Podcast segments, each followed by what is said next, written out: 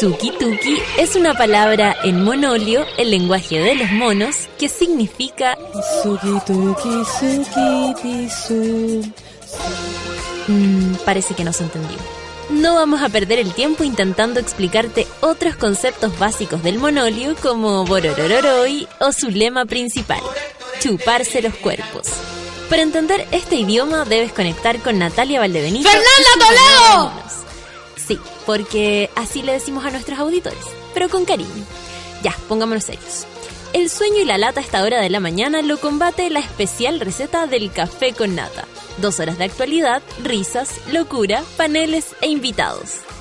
Dejo con ustedes a Natalia ¡Fernanda Valdebenito. Toledo!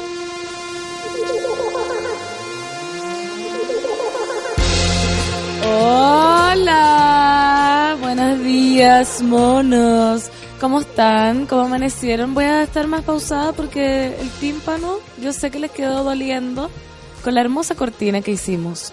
Pero hoy día es lunes, así que vamos a partir de esta semana larga ya con toda la fuerza, la fuerza del destino nos hizo repetir. Porque costó igual, costó hoy día este lunes, no sé por qué costó más, porque veníamos como del 18, después semana corta y ahora lunes.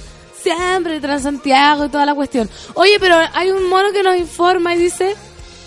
Eh, hoy el café con nata está de fiesta porque este fin de semana estuvo cumpleaños nuestra querida Solcita. Es verdad. Así que un aplauso. ¡Uh! Cumpleaños. Felices 47 Sol. Felices cu- cumplió 47 años y está mejor que Madonna. Figúrate. Acá la vemos así exquisita, Polinia. Sol, em, eternamente agradecido. Todos los subelianos, súbelo. Le dijimos todo lo que la queremos y los monos también se han, se han hecho presentes en la celebración de la Sol. Así que lo pasó muy bien, está, está exquisita. Rorro, no, Catalina dice, igual abro la aplicación después de las 9, así no comienzo la mañana con un grito en la cortina de pancito. Sí. Deben cuidarse los oídos. No entiendo la. No, no entiendo que tiene que, que sacarse quizás los los audífonos. Yo eso hago. A veces se me olvida y no, y no sucede. Pepe Patea Trasero, buenos días, mono Fernando Toledo, te necesito para mejorar mi lunes. Mejóralo, pues Pepe, son las 9 de la mañana, si ya está malo. Amigo, que nos espera, por favor, hay que tener una actitud positiva entre la vida, porque ahí en la rafa, entonces vamos a hablar todo así. Tenemos que ser positivos, eh, seguridad en ti mismo, amigo Pepe Patea Trasero. Ese, ese nickname, nickname que antiguo, de ICQ, ese nickname que tiene es, es muy agresivo, Pepe Patea Trasero. Podría poner Pepe Lame Trasero, un poco más amoroso. Pri Espinosa, Fernanda Toledo esperando tu cortina para revivir monos. ¿Ya la ya reviviste, Pri? Te pregunto. La patita, buenos días monos, en Sube la Radio, Café con Nata, Fernando Toledo, que es de Putaendo, con gente así de gusto, empezar el día. Ah, que la gente me manda mucho que Farca va a donar eh, una plata a un juguetero que de Putaendo. Me preguntaron si yo lo conocía. Efectivamente lo conozco, porque él me hizo un completo de madera. Bueno, seco, un italiano, tallado en madera, así con la vienesa, pintado con la mostaza, el ketchup, la palta, eh, y madera, madera. Hay gente preguntando qué uso le diste a ese. No puedo contarlo acá porque son las nueve de la Yo lo mañana. quiero mucho. Pero todavía lo tengo ahí, lo pulo todos los días, lo lijo, para que no haya ninguna astilla de por medio y cosas así. Isaías Marchán dice, cariño por su cumple, Fernando Toledo, su la radio, a la Santa Violeta, por supuesto. Felicidades, felicidades, felicidades. Oye, nos vamos con una canción exquisita que la tocaron después de que terminó la tocata en Baruno, que me llamó mucho la atención ¿Tocata de quién? de Pirómanos del Ritmo, Tam, y una cosa muy exquisita. Oye, nos vamos entonces a partir de este lunes con toda la energía. Esto es Virus sin disfraz en el Café con Nata de Sube la Radio.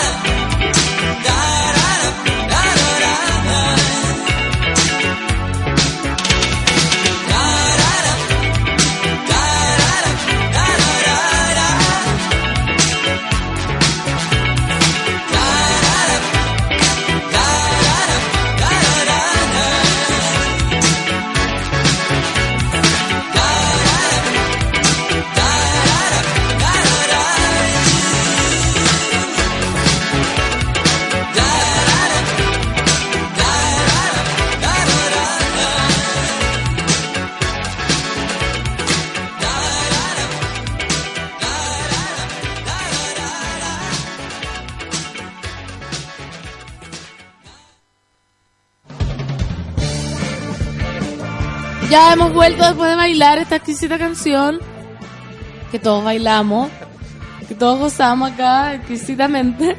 Me encanta Virus, a mí me encanta. En mi casa somos, somos todos fanáticos de Virus, tenemos retratos de Fede Moura, Es verdad. leyendas escritas de Federico Moura. Feluca pudo ir. Tenemos libros de Fede Moura, somos admiradores. Aunque nos faltó, no sé quién llegó y dijo que Fede Moura era un antipático. Federico Moura. Sí, él es Fede. Federico Moura era un antipático y que eh, trató mal. Puta, no, no me acuerdo bien, así que no lo voy a contar mejor porque. Si quieren hablamos de músico antipático y caen todos en el mismo ¿Quién? saco. Todo el mundo, todos, todos son pesados. Sí, no, pero como que Federico Moura. No, no, era el Moura. Era, ah, era Luca Prodan. Era de Suma. Ah. De Sumo, de Suma.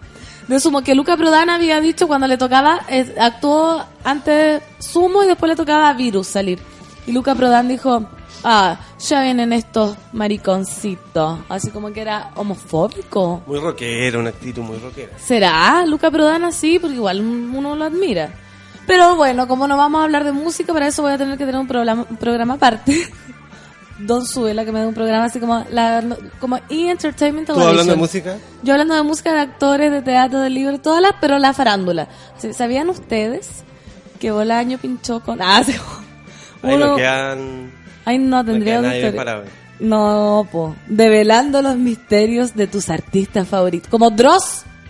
Los siete artistas. ¡Los siete artistas! Más camufladamente, claro, de la del indie chileno. Ya. Vamos con titulares porque este es un programa matinal. y, a no puedo decirlo todavía porque a mí siempre me preguntan, oye, ¿de qué se trata tu programa? ¿De puro chiste? Y digo, no. No, en la mañana yo leo noticias eh, que están mu- muy en la contingencia. Así que, para todos ustedes, amigos que piensan que esto es un chiste, Armada cerrará tres playas de Valparaíso por carnaval de, de mil tambores. es un chiste, también es un chiste. La Armada informó que tres playas de Valparaíso serán cerradas desde el 30 de septiembre hasta el 2 de octubre, en el marco del carnaval de mil tambores. Hay algo que ¿Hay algo más sucio que ese carnaval? ¿Hay algo más insoportable que el carnaval de los mil tambores? Según yo, ¿ah? Esto lo opi- opino yo. Y Feluca.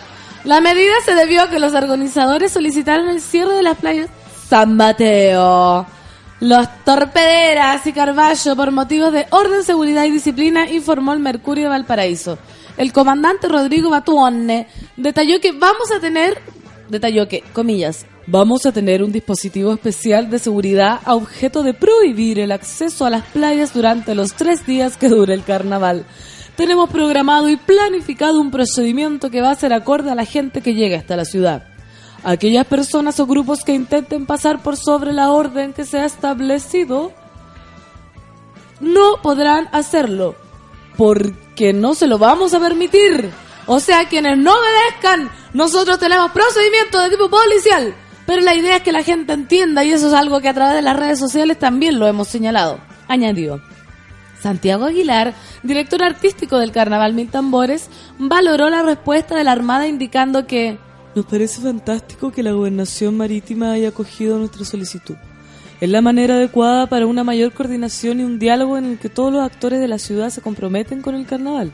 En ese contexto, además comentó que se solicitó al municipio el cierre de las botillerías ¡oh! durante los días del carnaval para no generar exceso en el consumo de alcohol. Respuesta que aún está pendiente. No, no lo van a pescar, po. ¿Cómo en Valparaíso hay cerrar una botille- botillería para un carnaval? ¿Qué es eso? ¿Qué es eso? Un castigo merecido parece horrible. Pero tú crees igual y vos creís que no va a estar, ah, Cuba mil, Cuba medio mil, ahí con tu cooler, haciendo el microemprendimiento, por supuesto. Desórdenes del año pasado. El comandante Batuone afirmó que este tipo de actividades existe la costumbre que llega otra gente que lo único que hace es desórdenes y desmanes. Y eso es lo que se quiere evitar con los diferentes equipos que participan en el carnaval. Fue bastante complejo el año pasado, la gente bebía alcohol, se bañaba desnuda y hubo peleas. Imagínate, nosotros ta- tratábamos de mantener el orden, la seguridad, pero era muy complejo el escenario. Hubo personal naval también agredido. En el Paseo Altamirano había venta de alcohol, de drogas, por tanto, eso queremos evitar, relató. ¿Viste? Pero era venta clandestina.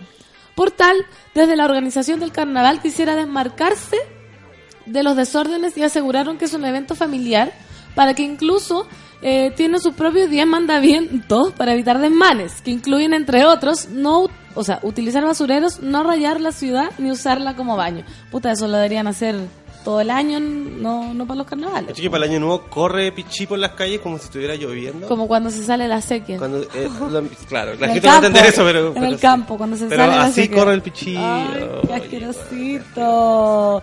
La organización contempla equipos de aseo en las playas, aun cuando se está pidiendo que no se participe en las playas. El llamado principal es a ocupar las hotelerías, los hostales, también a que los vecinos ofrezcan una economía comunitaria y ofrezcan sus casas a aquellos que no tienen donde albergarse. Ahí está bueno. Ahí me gustó. Su piececita ahí haciendo un negocio. E hizo una invitación a disfrutar y promover los derechos de los niños y las niñas y a usar el espacio público, a cuidarlo porque el 70% de quienes hacen el carnaval son niños y adolescentes. Es por esto que este año contamos con el patrocinio del Consejo Nacional de la Infancia para hacer valer los derechos de estos niños que hacen arte y cultura.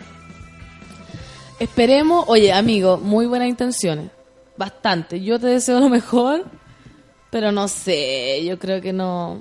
Quizás soy una desesperanzada, una insufrible, ¿De Valparaíso? una rimbó, ah, sí, una poeta maldita, pero le veo poco futuro a que nadie se meta a la playa, que nadie me en la calle, que nadie compre alcohol. No sé, o soy muy... ¿Tú qué crees, Luca? ¿Qué va a pasar, cierto? Eh, no me interesa Valparaíso. No. No le Pase que se interesa. acabe, que se incendie. Que se Pero yo creo que a lo más va a haber como más, más Paco, más detenido. Pero de que va, va a quedar olor a pichí, igual va a quedar olor a pichí. La gente del paraíso trate de no hacerlo. Lo peor de Valparaíso, bueno, todo es peor, pero lo peor, peor, es ¿Qué? cuando los restaurantes bonitos y todas esas partes bonitas siempre están muy lejos y son súper caros, ¿cachai? Sí, que están po. como para los cerros más pirulos. Más pirules son súper caros son súper caros y son como ya como el otro nivel de como el cuico como medio El cuico, el, medio que- el- lana. el turista, po. claro Típico. Oh. Ahí se puede. Si no, tenés que comer con la paloma al lado. Que te picotea, te picotea el caldillo con es verdad Catalina nos dice, se flaitea mucho ahora el carnaval. La última que, que vez que fui, tiraban latas de cerveza por las cabezas. Amiga, también yo fui a ver uno, pasó lo mismo. siempre, Pame. siempre termina con Paco y Guanaco y todo Sí. siempre clásico Paco, Zorrilla, Guanaco. Los mil tambores son una rancidad terrible, de cultural nada, que cierren todo, dice Pame, acá apoyando a la moción de Don Feluca. A Isaías nos dice, el carnaval de los mil meones y mil curados sobre la radio Café con Nata. Detective Jaimito dice, disfrutando de otro café con nata y animándome como siempre. Buena semana, mona querida. Muy buena semana para ti, Detective Jaimito. Ya empezó la primavera, me encanta la gente cómo se vista. Viste, Feluca llegó, mijito rico, una camisa. Yo les voy a decir, Feluca viste una camisa cuadrillé en tono azul eléctrico y, y- En glitter. en glitter y con unos botones glitter. La Sol está con una blusa de lunares, eh, azul Muy en su marina, estilo, muy en su combinada estilo, con su mochila. blancos, las Converse típicas. Yo he visto una blusa de... Y una cara que préstame, que no me la y una cara de que Que estuvo de cumpleaños. Claro.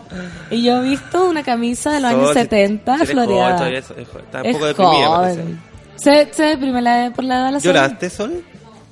No, Sol, ven a sentarte. Así. Sol, ven a- La Sol siempre se hace la lesa, a mí se me olvida y se... Un tilular. Tilular. Se me van un tilular. Mónica Alvita, que también es una frecuente escuchadora, como se dice, radio escucha. Dice, hola monos chicos, ¿cómo están? Yo iniciando mi última semana en esta pega, me cambio el lunes. Ojalá esperemos que te cambie y todo sea mejor.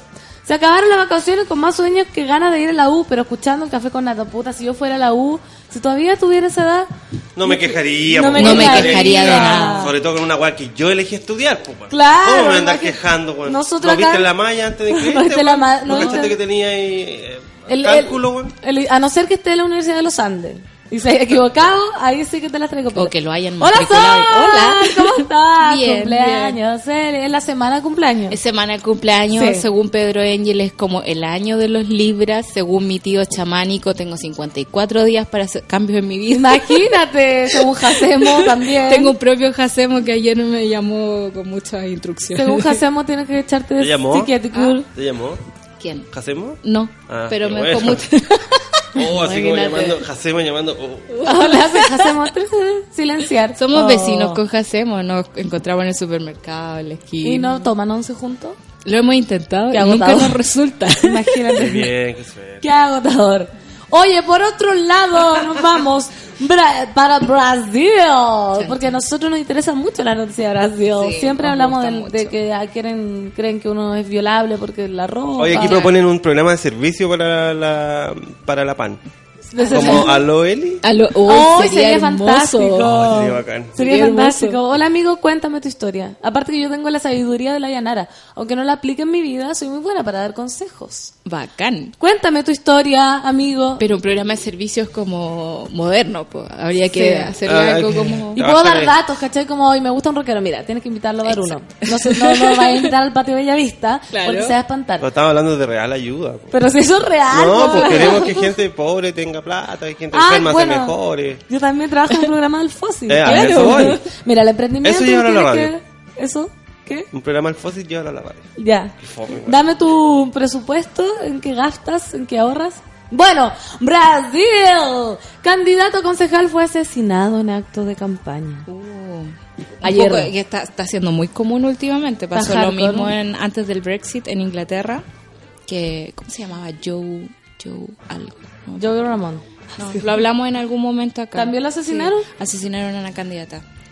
Qué heavy. Encuentro muy fuerte eso. Ya. igual. Como llegar a eso es como ya estamos viviendo en las películas. Sí, en Putando hay 33 candidatos concejales. ¿En serio? Cuídense. Ah, sí. Cuídense. José Ricardo Guimares, 49 años, recibió un disparo en la espalda cuando huía en una moto tras percibir que estaba siendo perseguido. Chuta. Un candidato concejal fue asesinado este domingo cuando participaba en un acto de campaña en la localidad brasileña de Itaboraí.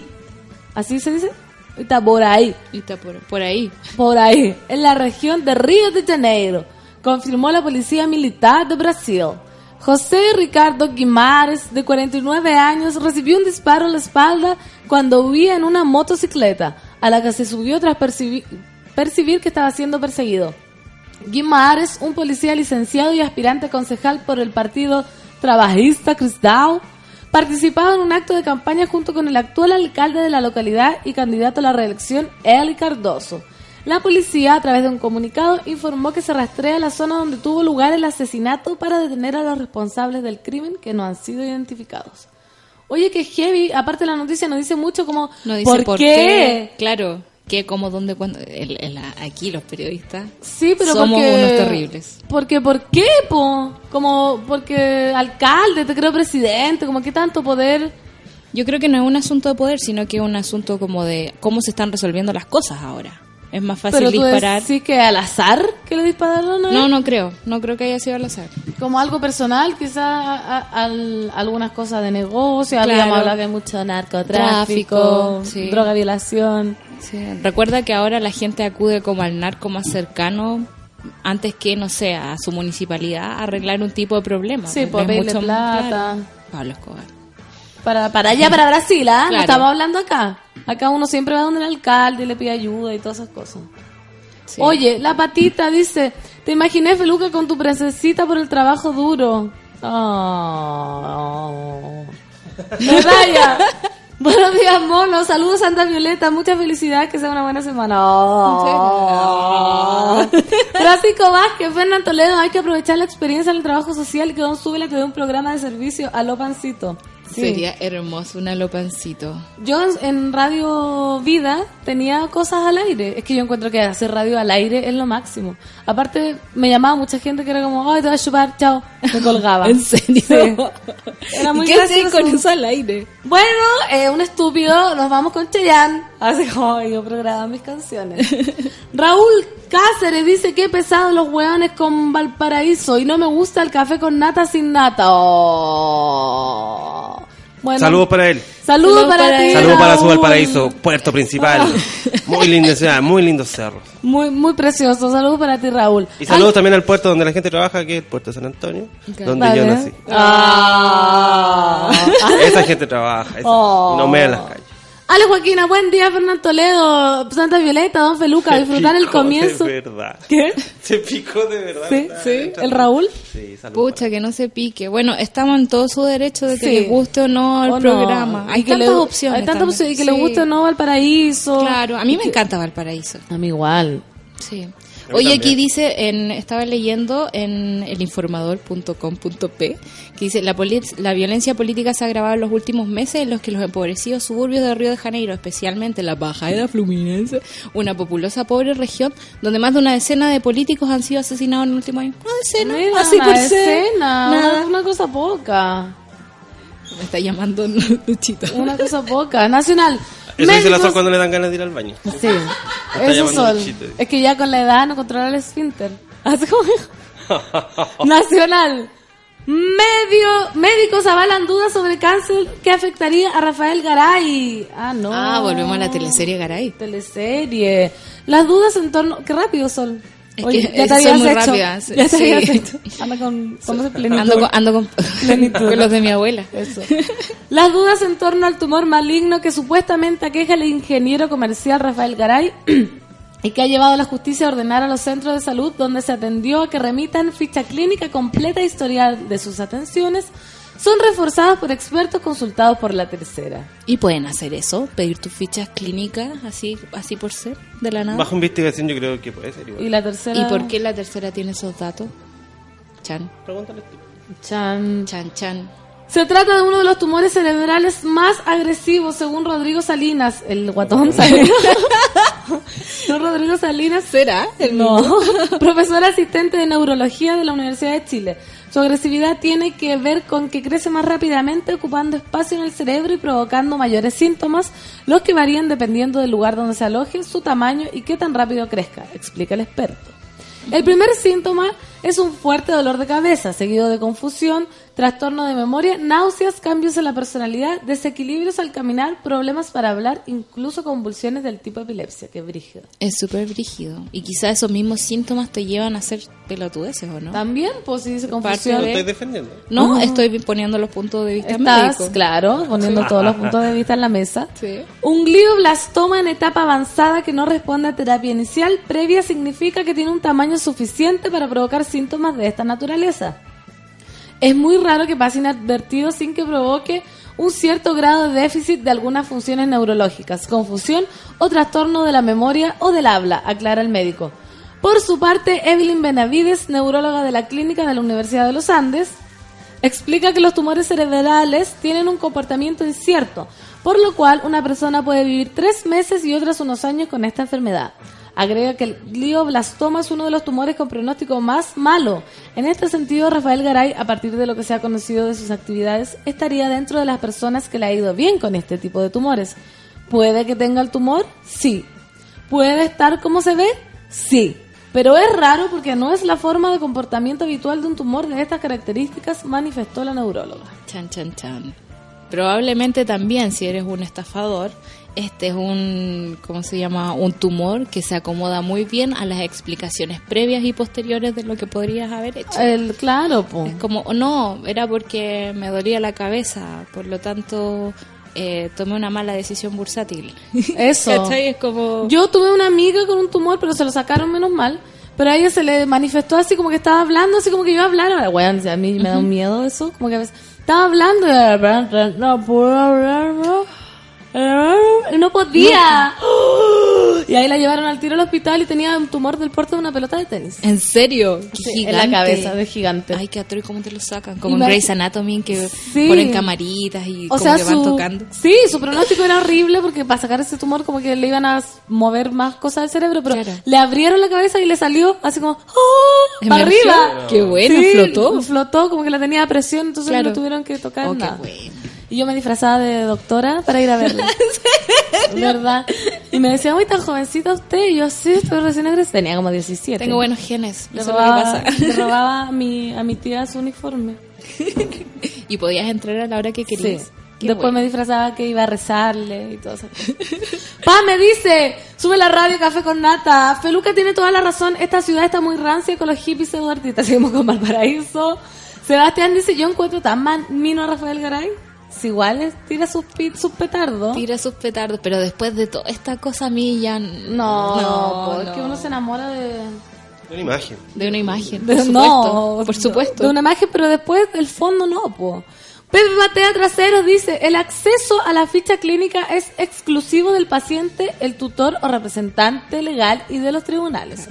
O sea, la tercera ahí se está metiendo como en fuego. Claro, podrían demandar. Pero de todas formas el titular es engañoso porque tira así como, ah, accedemos Sí, a las cuestiones y no Anda hay ningún saber. dato. No hay ni una fuente, ¿ah? No. Ahí en la tercera, como siempre, dándole cacha. Fuentes cercanas. Sí. Fuentes cercanas. Fuentes es un cercanas. clásico de la tercera. Karen dice, al que no le gusta el programa que desconecte los datos, gente culia que le gusta tirar mala onda. Aguante. Ay, Karen, linda. ¡Qué linda la Karen! Mónica Albita dice, un saludo a Santa Violeta que siga con esa voz tan calmada que le hace tan bien el café con nata. Su voz es como una taza de melisa. Igual la Melissa sube la presión. ¿Sí? Sí. Tú igual sube la presión sol. Rodrigo dice, hace mucho tiempo que no los escuchaba, me encantan, excelente inicio de semana para cada uno de ustedes, también para ti Rodrigo Araya. Yes, Araya. Jessica Solange. Jessica Solange nos dice, la ficha clínica le corresponde al paciente. Por ley, solo bajo su consentimiento se puede acceder a ella. Café con nata, Fernando Toledo sube la radio. O sea, estamos Está blufeando la tercera. Sí. Kishi, Kishita, dice, Fernán Toledo comenzando esta nueva semana llena de energía y buenas vibras. Excelente día a todos los monos, excelente vibra para ti, Kishi. Café con nata, dice nunca más solos. Buenos días, vuelvo monísticamente después de una semana desenchufada con sueño eterno. Café con pan, Fernán Toledo. Y Nos manda un mono durmiendo, exquisito. Buenos días para ti, nunca más solo. Ella es Matrona Clau. Matrona. Exquisita. Una cuenta falsa. Es, hablo sola, dice. 100% de acuerdo. San Antonio, Valparaíso, vayan a las murgas a y comparsas en febrero. A ver, Feluca, tu ayuda. ¿Tú sabes tanto de eso, Feluca? que defendí? No voy a San Antonio tampoco. No.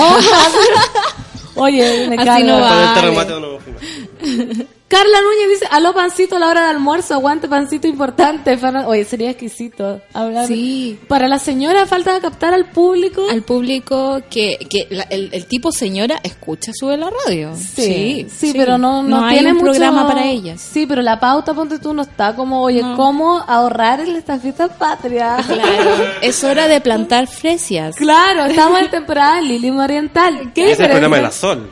Claro. El programa de la Sol de Pero junta. Flores.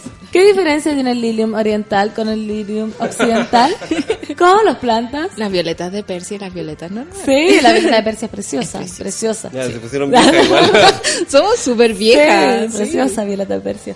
Sebastián dice, viva San Antonio, café con nata, viva. Jessica Solange dice, jaja, se picó el amigo, el café con nata siempre es bueno. Ah, buena semana, monos. Christopher Fernández, el que estuvo cumpleaños hace poco, Sí. o sea, ya está más maduro. Departamento Rancagua. Sí, yo creo que está opinando muy maduro. Ahora a ver qué dice. Buenos días, mono. Felicidades, Santa Violeta, por su cumpleaños. Café con pancito, ¿viste? Muy maduro. Un comentario que se nota que, que cumplió años. Se nota Lo demasiado. podemos deducir. Lo podemos deducir. Por supuesto. Antonio Gutiérrez dice, feliz semana de cumpleaños, Santa Violeta, de voz dulce y tierna. La Sol. ¿Cómo tú cuando peleas, cómo la hacías? Oye, Voy a pelear terrible brígido. sí, pero así con No, sé, no sé si he llegado como a pelear fuerte. Como que siempre llego al llanto primero, antes que al... Al, al grito. Sí, soy pero nunca mamona. el peluca. Sí, sí. Por eso no peleo con Feluca, lo ignoro. Pero no discutí o decir, oye, es que... Así. Claro, como que no, no, no me da para pelear. Ah, no, yo sí peleo. Yo soy súper latina. Soy súper latina, mami wea. Carluta dice, ¡Bulla! Fernán Toledo, arroba Feluca, buen lunes, que sea una gran semana, comenzando con un rico café con nata y feliz cumple para Solcita. No, muchas Mucho en 140 caracteres. Ale Joaquina, buen día, Fernán Toledo, Santa Violetas, Don Feluca. A disfrutar del comienzo de una gran semana con un gran café con nata en la gran sube la radio. Muy grandilocuente. Qué grande está- estamos. Ale Joaquina, eres muy grandiosa. Orfelina, chao mono, pásenlo muy bien hoy. ¿Para dónde te vas, Orfelina? La Orfelina no, no contextualiza. Claro, pero debe estar haciendo clases, haciendo algún trámite, probando algún, o tomando alguna prueba Cualquier, con los niños en el colegio. Cualquier pero la cosa. orfelina siempre nos escucha siempre en el nos escucha en el, en el futuro. Sí. Tita nos dice, buenos días, Fernando Toledo, mándame un saludo que estoy de cumple. ¡Eso! Ah. Cumpleaños. Feliz cumpleaños, Tita, que los cumplas. Feliz cumpleaños, Tita, que los cumplas. Muy Tita, que los cumplas. Feliz. Tita, ¿cuántos cumpliste? ¿Qué auditora eres tú? 18. 18. Carlos Rojas dice, estudié en Valparaíso, ahora escucho la, la palabra Valparaíso u otro puerto y lo asocio a caca de perro. No. Oye, por favor, el amigo que le que estaba sensible, no, no- espero que ya no está escuchando. Ojalá que Porque si no le va a dar urticaria. Ale Joaquín dice, Santa, Santas Violetas comparte la semana con Mafalda su cumpleaños a tomarse el mundo y a no bajarse. ¿En serio? Ay, Mira, mira, qué lindo. Qué lindo. Pucha, dice, me perdí el Fernando Toledo grande pancito, café con pucha. Pero a la salida también suena. ¿Cómo te que- lo perdiste? Nat Guevara, otra auditora fiel, exquisita, preciosa, te mando un beso con lengua, pero en el brazo. Sube la radio. Buen día, gente del Café con Nata. Hace como sueño, buena semana, Santa Violeta, feliz cumple atrasado. Sí, hace como sueño y yo ahora no tengo nada de sueño. Yo no tengo. Claro, en la mañana tenía sueño. ahora En la mañana sí, ahora que estamos en la tarde. hace- Claro, es súper tarde. ya En la hecho- mañana tenía sueño ¿qué? Ahora. Ahora, ahora no. Ángel Loncopan, felicidades a Santa Violeta, saluda a los monos del Café con Nata, buena semana para todos, buena semana para ti. Oye, son ya 20 para las 10 de la mañana. Oye, amigo, tú, que estás escuchando en el otro lado del parlante, o en el otro lado del audífono, o en el otro lado del iPhone. Vamos con una canción para este lunes. Esto es Pedro Piedra, lluvia sobre el mar en el Café con Nata.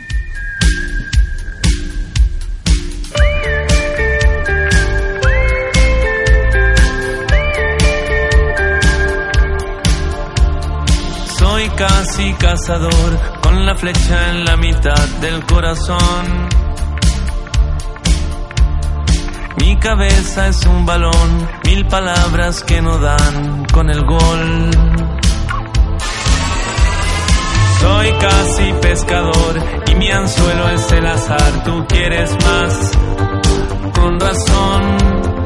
Vives huyendo del mundo, pero el mundo te pilló.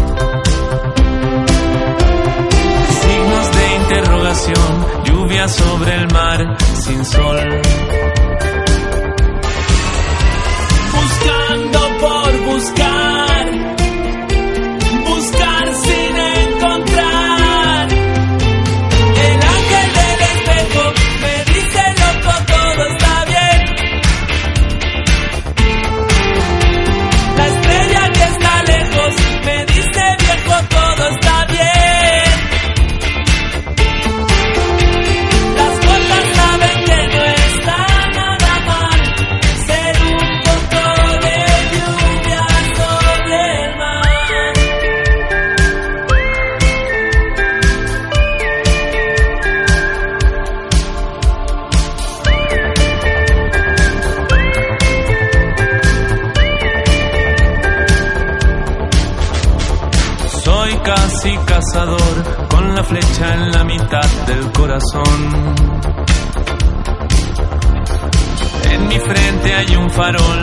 de insectos en descomposición.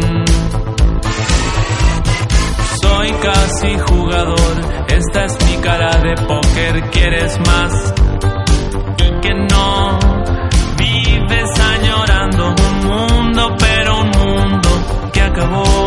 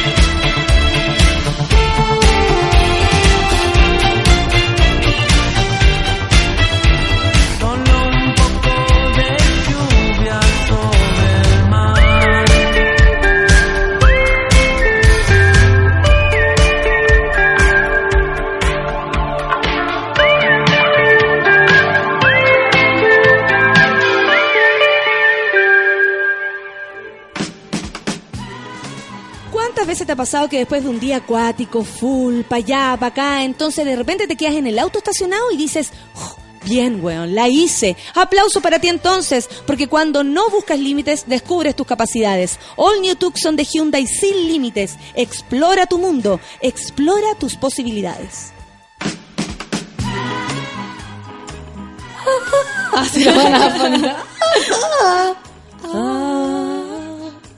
Fresa salvaje.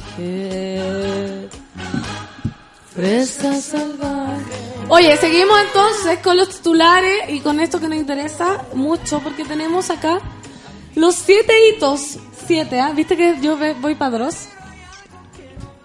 Los siete hitos de la cinematográfica desaparición de Rafael Garay. Con voz de Dross. ¿Dónde en el mundo está Rafael Garay Pita? El ingeniero comercial sigue en Rumania según los datos de Interpol, mientras en Chile crece la incertidumbre sobre el real estado de su empresa de asesorías. ¡Uno! Me llaman el desaparecido. Qué buena, qué buena. Sí. Qué buen título. Me llama desaparecido. El 21 de septiembre pasado, el abogado Ángel Valencia interpuso una denuncia por presunta desgracia de su representado, el economista Rafael Garay. Cercanos al ingeniero comercial dijeron no tener noticias suyas desde el 12 de septiembre. Previamente en junio, Garay hizo público que padecía de un cáncer cerebral terminal y que se encontraba en proceso de liquidación de su compañía de asesorías Think Co asegurando que devolvería el dinero a unos 40 clientes luego que decidiera cerrar la empresa. Dos. Próximo destino, Tailandia. Luego de anunciar que viajaría a París para someterse a un tratamiento de quimioterapia, Policía Internacional dio cuenta que el economista abandonó Chile el pasado 4 de septiembre con otro destino final, Tailandia. Una de las particularidades de su salida del país fue que tuvo que pagar sobrepeso de equipaje, ya que llevaba 27 kilos sobre lo permitido. Los datos obtenidos por la PDI indicaron su, su siguiente movimiento migratorio se registró el 11 de septiembre, cuando tomó un avión desde Tailandia hacia Ámsterdam. Según la PDI, el ex CEO de Think Co. pasó por cuatro países en un lapsus de 17 días. Igual, si te vaya a morir, yo haría eso. igual. Pasear. Obvio. ¿Y qué habrá llevado tanta cosa? Sí. O sea, debe haber llevado dos maletas gigantes. Porque Sí, más o menos una pesa Son dos, 24. son dos de 23 las permitidas. O Ya. sea, llevó tres. Llevo tres. Tres. A no ser que haya viajado en Ryanair, que como una gramo que te permiten. ¿En serio? Sí. No sé. Habla la clínica donde nunca estuvo. El 22 de septiembre la tercera contactó al Centro Europeo del Cáncer Gustav Rosdi, donde desmintieron que Rafael Garay haya sido uno de sus pacientes, tal como él afirmó en diversas entrevistas, entrevistas y un extenso posteo en su cuenta personal de Facebook. Igual, igual si estás... Estamos haciendo como de abogado del diablo. Sí, pero si estás en esas condiciones y llegas a la clínica a tratarte, a un- una cosa que probablemente te deje más mal de lo que ya estabas, igual la pensáis. O sea, te puede dar Sí. miedo como en la puerta, ¿no? Y podías irte y a pasarlo bien los últimos días de tu vida. Sí, sabes que no me voy a mejorar, ya me voy a morir, entonces ya, démosle. chao, Sí, vamos a Tailandia, vamos a Ámsterdam. A Rumania. Cuarto mito de Dross. Rafael, o sea, Iván Núñez ruega por su regreso. Rafael, si ves esto en algún minuto regresa, dijo a través de un video el periodista Iván Núñez, quien además de entablar una amistad con Garay, invirtió en su empresa. Lamentablemente deposité una parte importante de mis ahorros. Plata que probablemente no es tanta tampoco, pero que es fruto de años, de casi 25 años de trabajo en los medios de comunicación. Harto debe ser por Iván. Es harta plata porque trabaja en tele. Claro, el no único estamos lugar donde se gana plata en los medios de comunicación. Claro, no son 25 años, súbela. Claro. No, no, no. Dijo el comunicador cuando se conoció la noticia de la desaparición del economista. El Ministerio Público, por su parte, indicó que hay riesgo de que Garay no vuelva a Chile, ya que tienen los ahorros de otras 35 personas. Chan, chan, chan. Quinto mito. Soltero en Bucarest. El 22 de septiembre se conoció que Rafael Garay solicitó un certificado de soltería el día anterior en Bucarest, de la capital rumana. De acuerdo a Cancillería, el economista hizo la gestión personalmente al tiempo que su abogado realizaba en Santiago una denuncia por presunta desgracia. Iván Núñez se refirió a este punto en su video. Me quedo con el recuerdo del otro Rafael, al que yo conocí entrenando, al Rafael que yo conocí conversando, el que estuvo en mi casa, en la casa de quien yo también estuve, que con este otro que aparece en Bucarest, incluso solicitando un certificado para atestiguar que es soltero cuando aquí en Chile su polola está embarazada y esperando. Oh, Iván Núñez fue el primero que soltó que tenía una polola y que estaba embarazada. La acá. media funada. Sí. Y la polola fue... a- ¿Habló? habló, habló, ¿Qué pero dijo? con investigaciones. ¿Qué dijo? Y dijo que ella nunca había tenido como certeza de la enfermedad, como de ella acompañarlo al doctor, Diagnóstico y todo. Claro, papel y cosas así. Y que eh, tenía una, una polola en Rumania. Él, Y que- sí, y que ella, sí, ella, lo, o sea, no como feliz, contenta, oh, sí, también tiene una polola, no, sino Ah. como que la había pillado con una mina conversando por internet, qué sé yo, una cosa así. ¿Qué me decís? Sí, Rafael se las Rafael trae. se las trae. Se ¿Cáncer o estafa? De presunta desgracia, apropiación indebida y defraudaciones. Así es como en menos de 24 horas, el 23 de septiembre, la Fiscalía Centro Norte cambió el hecho por el cual se investiga la desaparición del economista Rafael Garay. Ahora sobre el ingeniero comercial pesa una orden de detención internacional y la justicia congeló sus cuentas bancarias. A lo mejor llevaba plata en la otra maleta. También 27 kilos de puros billetes. ¿Cómo te veí? El fiscal José Morales explicó al tribunal que considerando el impuesto que el, impuesto imputado. que el imputado ha señalado públicamente que está quejado de un cáncer, pero que no hay datos de la efectividad de lo anterior, es posible que su enfermedad haya sido utilizada como parte del engaño para mantener el negocio y no restituir los dineros administrados. Chan, chan, chan. Por otra parte, puede volver y decir así como, ustedes me están aquí dejando la escoba con mi imagen pública, yo tengo todo el derecho de irme, pero igual toda Está la gente esperando brígido. su, plata. ¿Y cómo no llega? ¿Cómo se puede esconder tanto uno? Se puede. Se puede. Sí. Muy hábil. Con plata todo se puede. Todo. Y el mito 7, la fiesta de despedida. Ayer se conoció que el economista participó de una fiesta de despedida en el club Pasapoga, ubicado en la comuna de Providencia. El encuentro se habría desarrollado dos días antes de su viaje a Europa, junto a cercanos y a varias bailarinas del local. Ah, No, sí, no. O sea, lo está pasando chancho. Sí. Pero tienes razón, tú si de verdad se va a morir, que haga lo que quiera. Sí. O sea, sea, que o responda. sea, que devuelva la plata, sí, Claro. po. Pero además que deja una herencia y ahí, según el Estado, como actúa Claro. también, va a repartir esos bienes. Según reportan distintos portales, Garay era un asiduo cliente del cabaret desde hace casi una década, donde se desembolsaba altas sumas de dinero. Un accidente producido en 2007 da cuenta de esta relación. El incidente ocurrió antes de Navidad en Las Condes y el ingeniero comercial debió ser llevado a un centro médico. Según informó Cooperativa, Garay viajaba en estado de ebriedad, 2,3 gramos de alcohol por sangre, Por litro de por sangre. litro de sangre, según la alcoholemia, junto a tres bailarinas del Club Zapoga, quienes también resultaron heridas.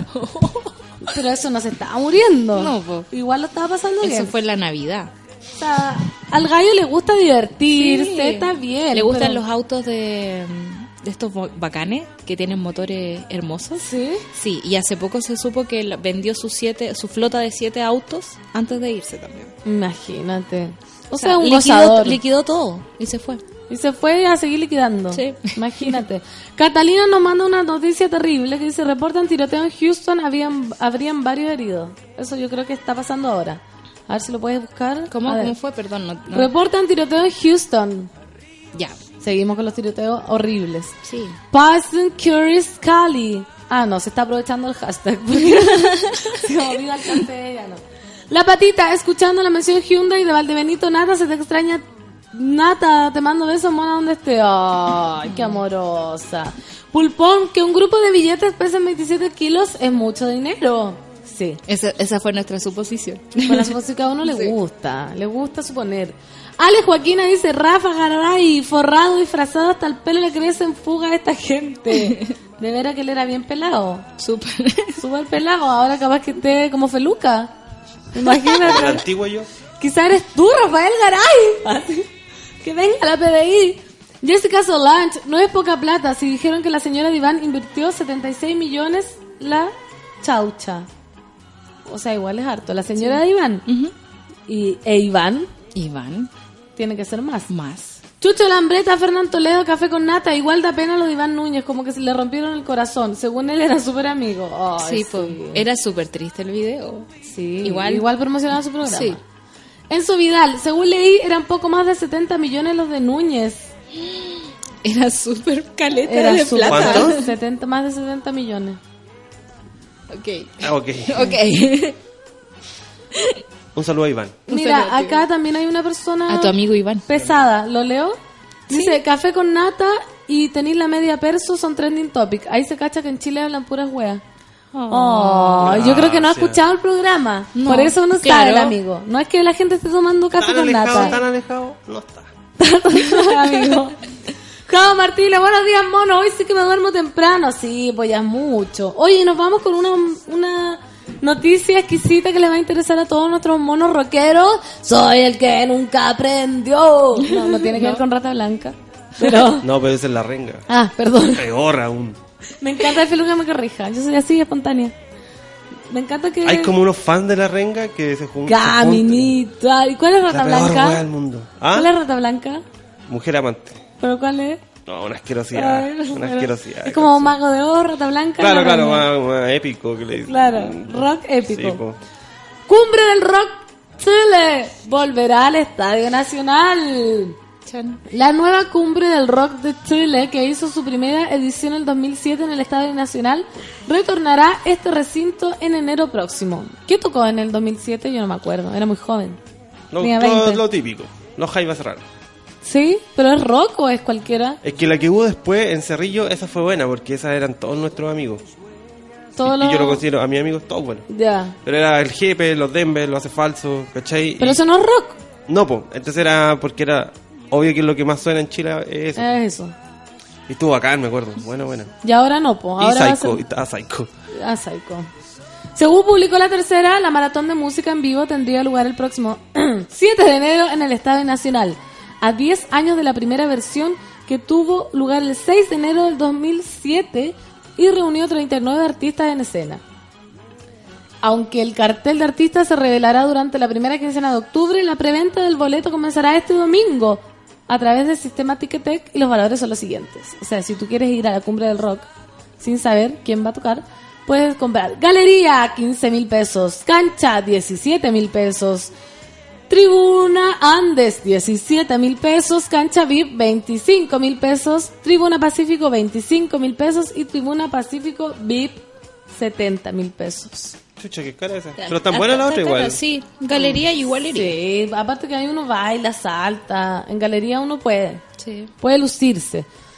Ale Joaquina dice, jaja, Rafa Garay cantando, vamos al pasapoga, poga, poga. Ah, hay que leerlo cantando. Vamos al pasapoga, poga. No, no me sé el ritmo.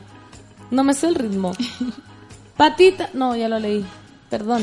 Lo de- Perdón. oye, lo del tiroteo en Houston eh, todavía está como en desarrollo. Eh. Se dice que al menos siete personas están heridas en un centro comercial en el sur de Houston.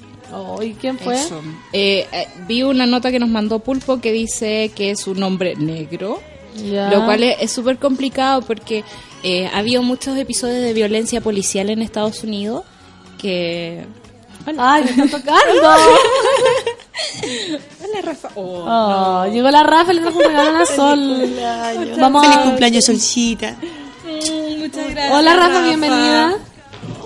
La Eso. Rafa muy. Además de los tiroteos, han habido eh, muchas protestas por la violencia policial y por la violencia racial que está ocurriendo en Estados Unidos, sobre todo al sur de Estados Unidos. Ah. Entonces es como complicado al principio cuando te tiran estos titulares y te los dicen así como se, se describe como un hombre negro y que portaba un arma, porque ay, Hay que esperar a Tengamos cuidado, tengamos cuidado, sí.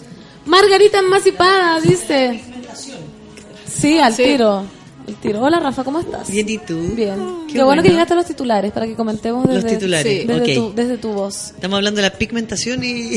No, es que una ¿Y el amiga nos mandó. Nos Sí. mandó como noticia en directo que hubo un tiroteo ahora en Houston. ¿Ya? Y lo único que se sabe es que fue un hombre negro, ¿cachai? Y que en un mall. ¿Sí? Sí. Terrible. Negro quedó. Negro que Peluca y su toque de humor. ¿Qué dijo Peluca? Negro Humor quedó. des- desafortunado. Desafortunado. Margarita Masicapada, feliz cumpleaños, Santa Violetas, a disfrutar este día y que lo pases súper. Ojalá invites al carrete. ¿Vas a hacer algo? Todavía no he armado nada. Hay una lectura de libro en honor a la Sol. Todo pasando. Tengo el lanzamiento el jueves. ¿Verdad? Malos Tweet dice buenos días. ¿De Igual de la Sol que lee. De libro. De ¿Tuyo? No. ¿De no, quién? De eh, Carlos Reyes Medel. Se Ya. llama Viaje al Sabor. Son ocho crónicas culinarias hermosas sobre Chile, de un Chile que no conoces. Por ejemplo, que en Valparaíso, ciudad favorita de Feluca, eh, la, el- la primera alimentación, digamos, lo, lo que más come La la, gente allá es carne, no es pescado. ¿Dónde se van los Imagínate. pescados de Chile? ¿Mm? Es que dice uno en Porque casa no de es- cuchillo palo. Claro. Hay que recordar que el pescado y el marisco no se saca del litoral central, ¿eh? Claro. se le saca del, del sur de Chile. Pero es ¿Para una ciudad que te- pero es una ciudad que tiene el mar al, la- al lado, ¿cachai? Entonces, por Sí. proximidad, antes la gente comía lo que tenía cerca. Y ahora come carne que se de saca de perro, dónde. comen perros. De de Chorrillanas. Katy dice, muerta de sueño, pero gracias a los gritos de Fernando Toledo despierto. Pancito Lover, café con gracias a ti, amiga. Voy a- Pero ahora que llega la Rafa, yo bajo el tono. Me pongo más a tono, ¿ah? Loreto, al fin escucho el café con nata después de semana. Saludo Pancito, Fernando Toledo. A mí me gusta la intro del programa. La vamos a cambiar igual. Más suave. Santa Violeta, feliz cumpleaños, que seas muy feliz. Dile algo, Sol. Eh, muchas gracias. Voy a ser muy feliz, estoy siendo muy feliz. Está siendo muy feliz. Ale Joaquina dice, te doy un beso con lengua, pero en el brazo, para el bronce. Es que yo Ah. dije, yo, tengo esa cosa de heteronormatividad totalmente impuesta. Entonces le mandé un beso con lengua a una niña y dije, ay, pero en el brazo. Al tiro me censuré. Al tiro, al tiro cobarde. Janos, feliz cumple mi amor platónico solcita. ¡A miércoles! ¡A miércoles! Se armó. Nunca más solo dice que está de cumple la solcito apio verde. Bueno, no está de cumple, estuvo El sábado. El, el sábado. sábado. Hay que recordar que está muy bien a sus 42 años, Claro. con plenitud, Me veo estupenda, no tengo arrugas. Plenas aún. condiciones mentales. Claro. plenas Parece. condiciones mentales, total. Oye, nos vamos entonces cuando son las 10 de la mañana a una cancioncita, ¿cierto? Preciosos, esto es Talking Head, This Must Be a Place.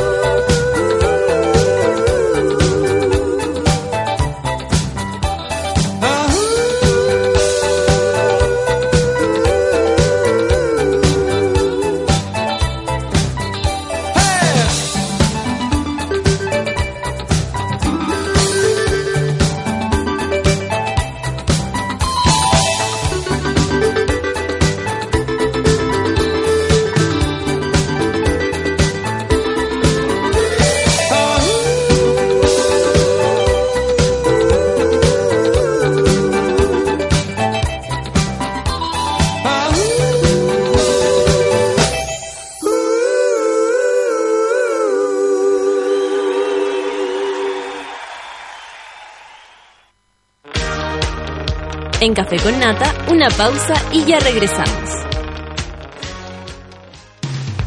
Hoy en Sube la Radio.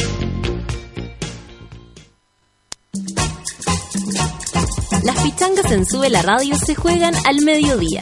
Una hora de tiros de esquina a la actualidad, remates a la cultura pop y goles a los entrevistados. A partir de las 12 del día, junto al Mateo musical Manuel Mayra. La vida es más linda si se adorna con canciones. Regalonea tus oídos junto a Curro Guerrero y el soundtrack de la vida. A partir de las 3 de la tarde en Sube la Radio. Derribemos fronteras. Construyamos justicia. Construyamos oportunidades. Superemos la exclusión y la pobreza infantil en Chile y el continente. América Solidaria. Hagámonos cargo. Hazte parte en www.americasolidaria.cl. ¿Sabes qué? Me he dado cuenta que llegar temprano a la pega me gusta caleta. Y el p...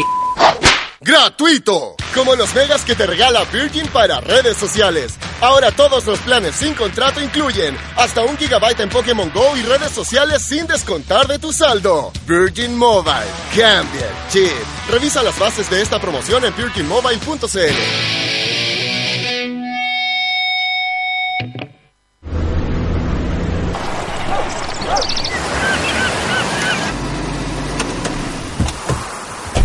Cuando los límites se confunden con el horizonte, es porque vas en tu nueva Tucson. Ve hasta donde eres capaz de llegar. Descubre el nuevo Tucson. Nueva línea, nuevas proyecciones, gran diseño y espacio. All New Tucson de Hyundai. Incluye cámara de retroceso, sistema Mirror Link para estar siempre conectado y muchas posibilidades para que nunca dejes de explorar. Todos los accesorios según versión. Hyundai. You're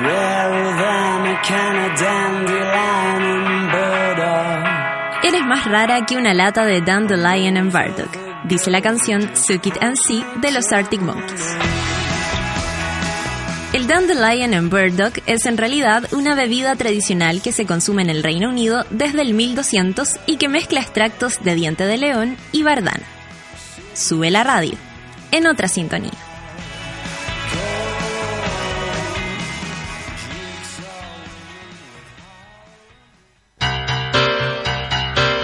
¿Viste que no era tanto? Ya estamos de vuelta en Café con Nata. I feel the earth move under my feet.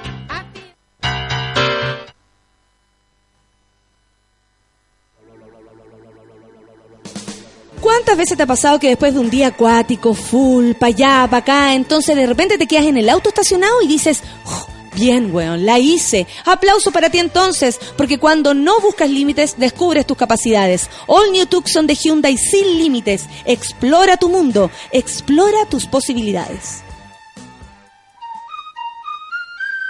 Nata, eh, cuidado que tu silla está suelta. ¿Y vos?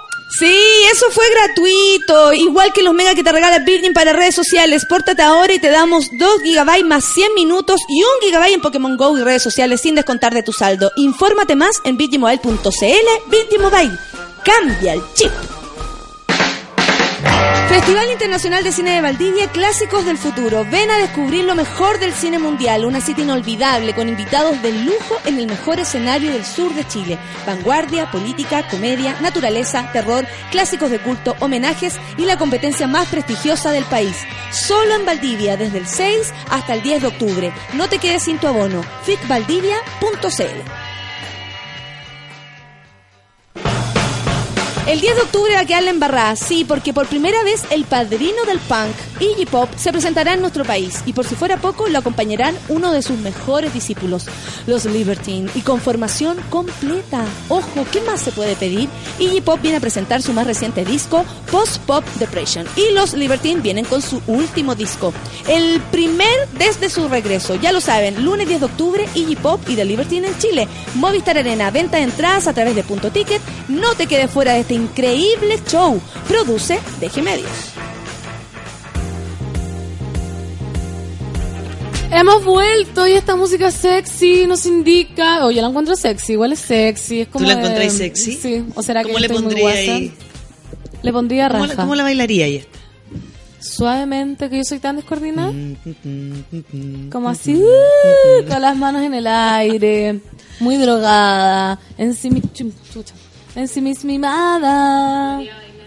La cama cuando llegas. así. Claro, borracha. Mira Pero tiene, tiene, pero tiene un, un, un punteo por ahí, claro. Sí. Tiene un medio reggaetonazo entre medio. igual, Entre medio. Oye, un mono. Vamos a partir. Eh, Rafa, quiero leer esta noticia que- para que ver qué opinas tú desde tu profesionalismo y, y sentido común. Y, Sentido- y educación universitaria. Y- y- dice. no, sentido común. no, el, el academi- academicismo no corre acá. Dice. Y dice. Detienen a- en Austria a mujer que llevaba los intestinos de su esposo en una maleta. ¿Pero por qué? Vamos a ver. Funcionarios del aeropuerto de Graz en Austria detuvieron a una mujer No marroquí. gracioso. No, no es gracioso. Ok, ok. Claro, el feluca. Si fuera el intestino de una mujer, hace el feluca. No lo dijo. Funcionarios del aeropuerto de Graz en Austria detuvieron a una mujer marroquí que transportaba las entrañas de su esposo en una maleta.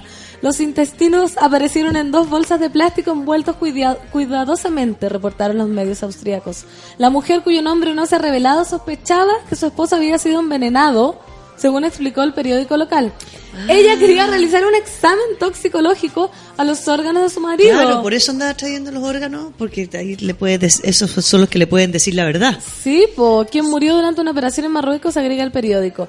Cuando la mujer aterrizó en Graz, un doctor fue llamado para examinar los intestinos, pero el médico apuntó que una investigación concluyente no podría realizarse sin el cuerpo completo. Las entrañas han sido almacenadas temporalmente para practicar una futura investigación forense. Pero ¿cómo ella se los habrá sacado?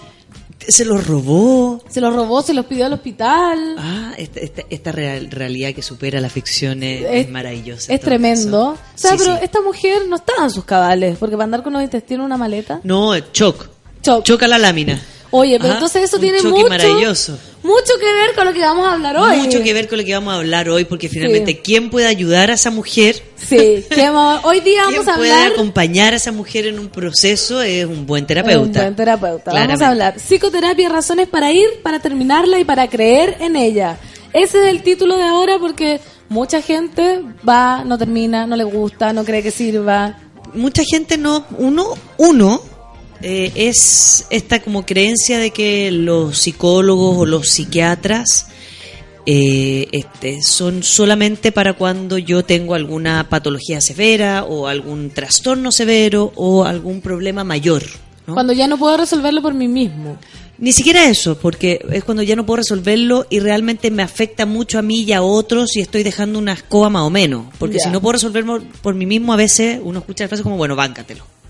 Báncatelo, párate, a todo el mundo le pasa, hay que pararse solo. Y, y claramente eso es una forma, porque aparte ir al psicólogo y ir al psiquiatra no es barato, es una inversión. Es una Es inversión heavy, a largo plazo, claramente, y es una inversión que implica tiempo, voluntad y procesos y saber que uno se va a exponer a momentos gratos como momentos desagradables. Repasar la historia de uno, repasar la... la- como- cuando uno va a terapia, vamos un poquito más atrás. Cuando uno va a terapia, lo que suele suceder es que los pacientes llegan, por ejemplo, le vamos a mandar un saludo a una chica que fue el sábado a verme. No que- digas mi que es nombre. de- no, no, decir tu nombre. Eh, gato no diga mi nombre. No, ¿cómo es? Claro. Hashtag no diga mi nombre. no digas mi nombre. Hashtag no diga mi nombre. Eh, ella es una chica que no escucha la radio y llegó con una problemática muy importante, esperando que en una sesión ella y yo pudiésemos resolver algo que la viene acompañando desde los nueve años. Ya. Una sesión. claro, Una ella tiene sesión. 33 años. Entonces, finalmente la gente va mucho a terapia por una urgencia, ¿no? Como Cuando ya está que corta las winchas. cuando ya no sé qué hacer, no sé cómo resolverlo, no lo quiero conversar con nadie cercano porque suele suceder que cuando yo hablo mis problemas con la gente cercana o me lo quieren resolver rápidamente o enjuician lo que me está pasando. Eso pasa o- mucho, o sea, personalmente a mí me pasó ¿Te ha que, pasado? fue- que el psicólogo fui cuando ya no sabía a quién contarle mis cosas. O sea, porque las contaba y sentía que, claro, la opinión era como con mucho juicio, o con ya me lo que pasa es que tú eres no sé qué Claro. o tú no sé cuánto. Tú antes de, de ibas al, fuiste al psicólogo antes de ser sí, tú misma. No, yo voy al psicólogo. ¿Vas? Sí, claro que voy al psicólogo. Tengo una psicóloga maravillosa. Yo tengo una suerte de tener una psicóloga a Los toda psicólogos raja. tienen que ir al psicólogo, como Yo creo que los psicólogos deberían ir al psicólogo por dos, o sea, los psicólogos deberían no solo ir al psicólogo, si es que nos han hecho un proceso terapéutico, no es que tengan que ir al psicólogo por ir al psicólogo. Sí, yo creo que los psicólogos deben supervisarse. Yo me superviso también, que esa es otra área. Que eso es, ¿Es donde distinta ir a uno a terapia que supervisarse? Claro, Ah. porque cuando yo me superviso, lo que hago es ver casos que yo siento que o estoy entrampada o que no estoy pudiendo resolver o no estoy pudiendo ayudar al paciente. Y ahí uno tiene que analizar si eso es por algo personal, si es que yo tengo procesos míos que se están como pegoteando o finalmente viene la transferencia y la contratransferencia ahí. O si finalmente hay casos en los cuales uno no puede... Yo sé, yo, yo llevo 15 años haciendo terapia.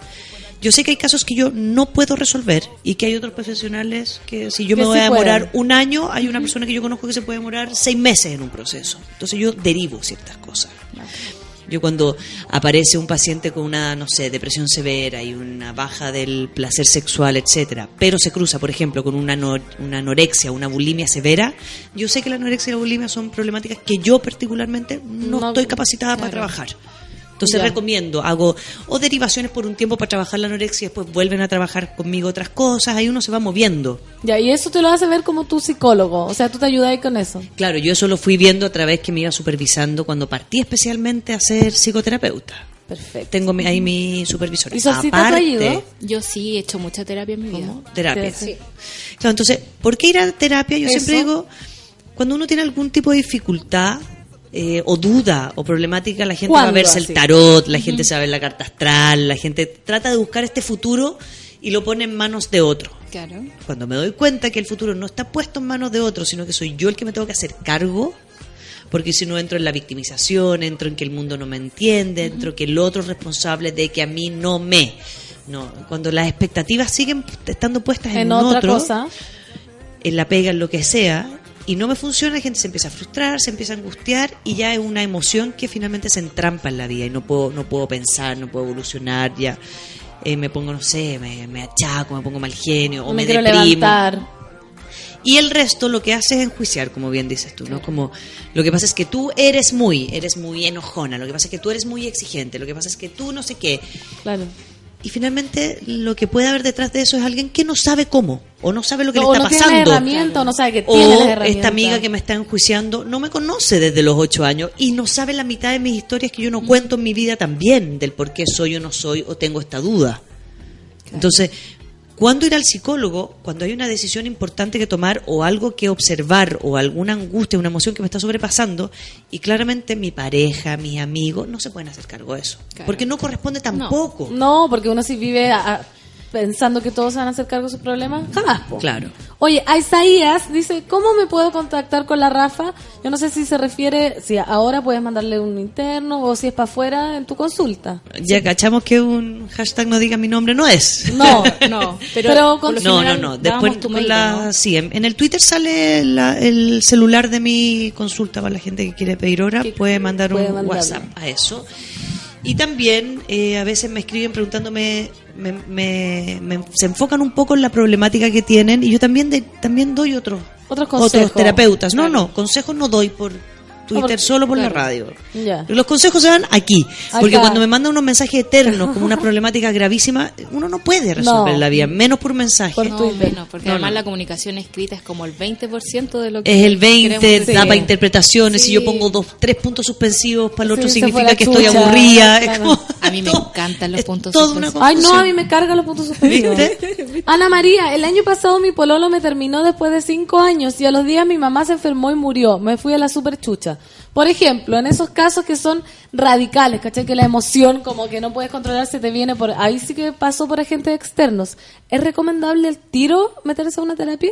Es recomendable. Porque esa emoción, perdón, uno la asume. O sea, si mi mamá se murió, mi pololo me terminó, tengo que asumir que voy a estar hecha mierda en el fondo. Como también asumir que uno tiene que vivir a veces penas, como... Yo creo que, mira, yo creo que eh, las muertes, las separaciones o los duelos, hay gente que siente que no se las puede bancar y que siente que esto va a intervenir en mi vida. Yo siento, ¿cuándo tiene que ir uno al psicólogo?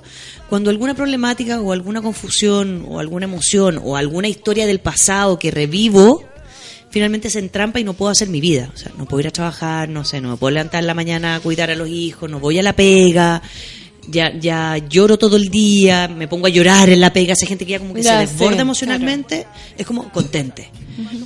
No porque sea malo mostrarse emocionalmente, sino que porque hay responsabilidades que uno tiene que asumir. Claro, procesos Hay que cosas que yo tengo que hacer. O sea, si tengo pasan que, esa... claro, mis hijos no se pueden hacer cargo de mis problemas. Si yo ando llorando por mi casa en la mañana, es como, May, levántese, ah, desbordada emocionalmente. Los que van a terminar el psicólogo son mis hijos, Sí. Claro. por la Oye, depresión de la madre. ¿Y qué pasa cuando estás tan obnubilado como por tus emociones que no alcanzáis a darte cuenta que necesitáis ayuda?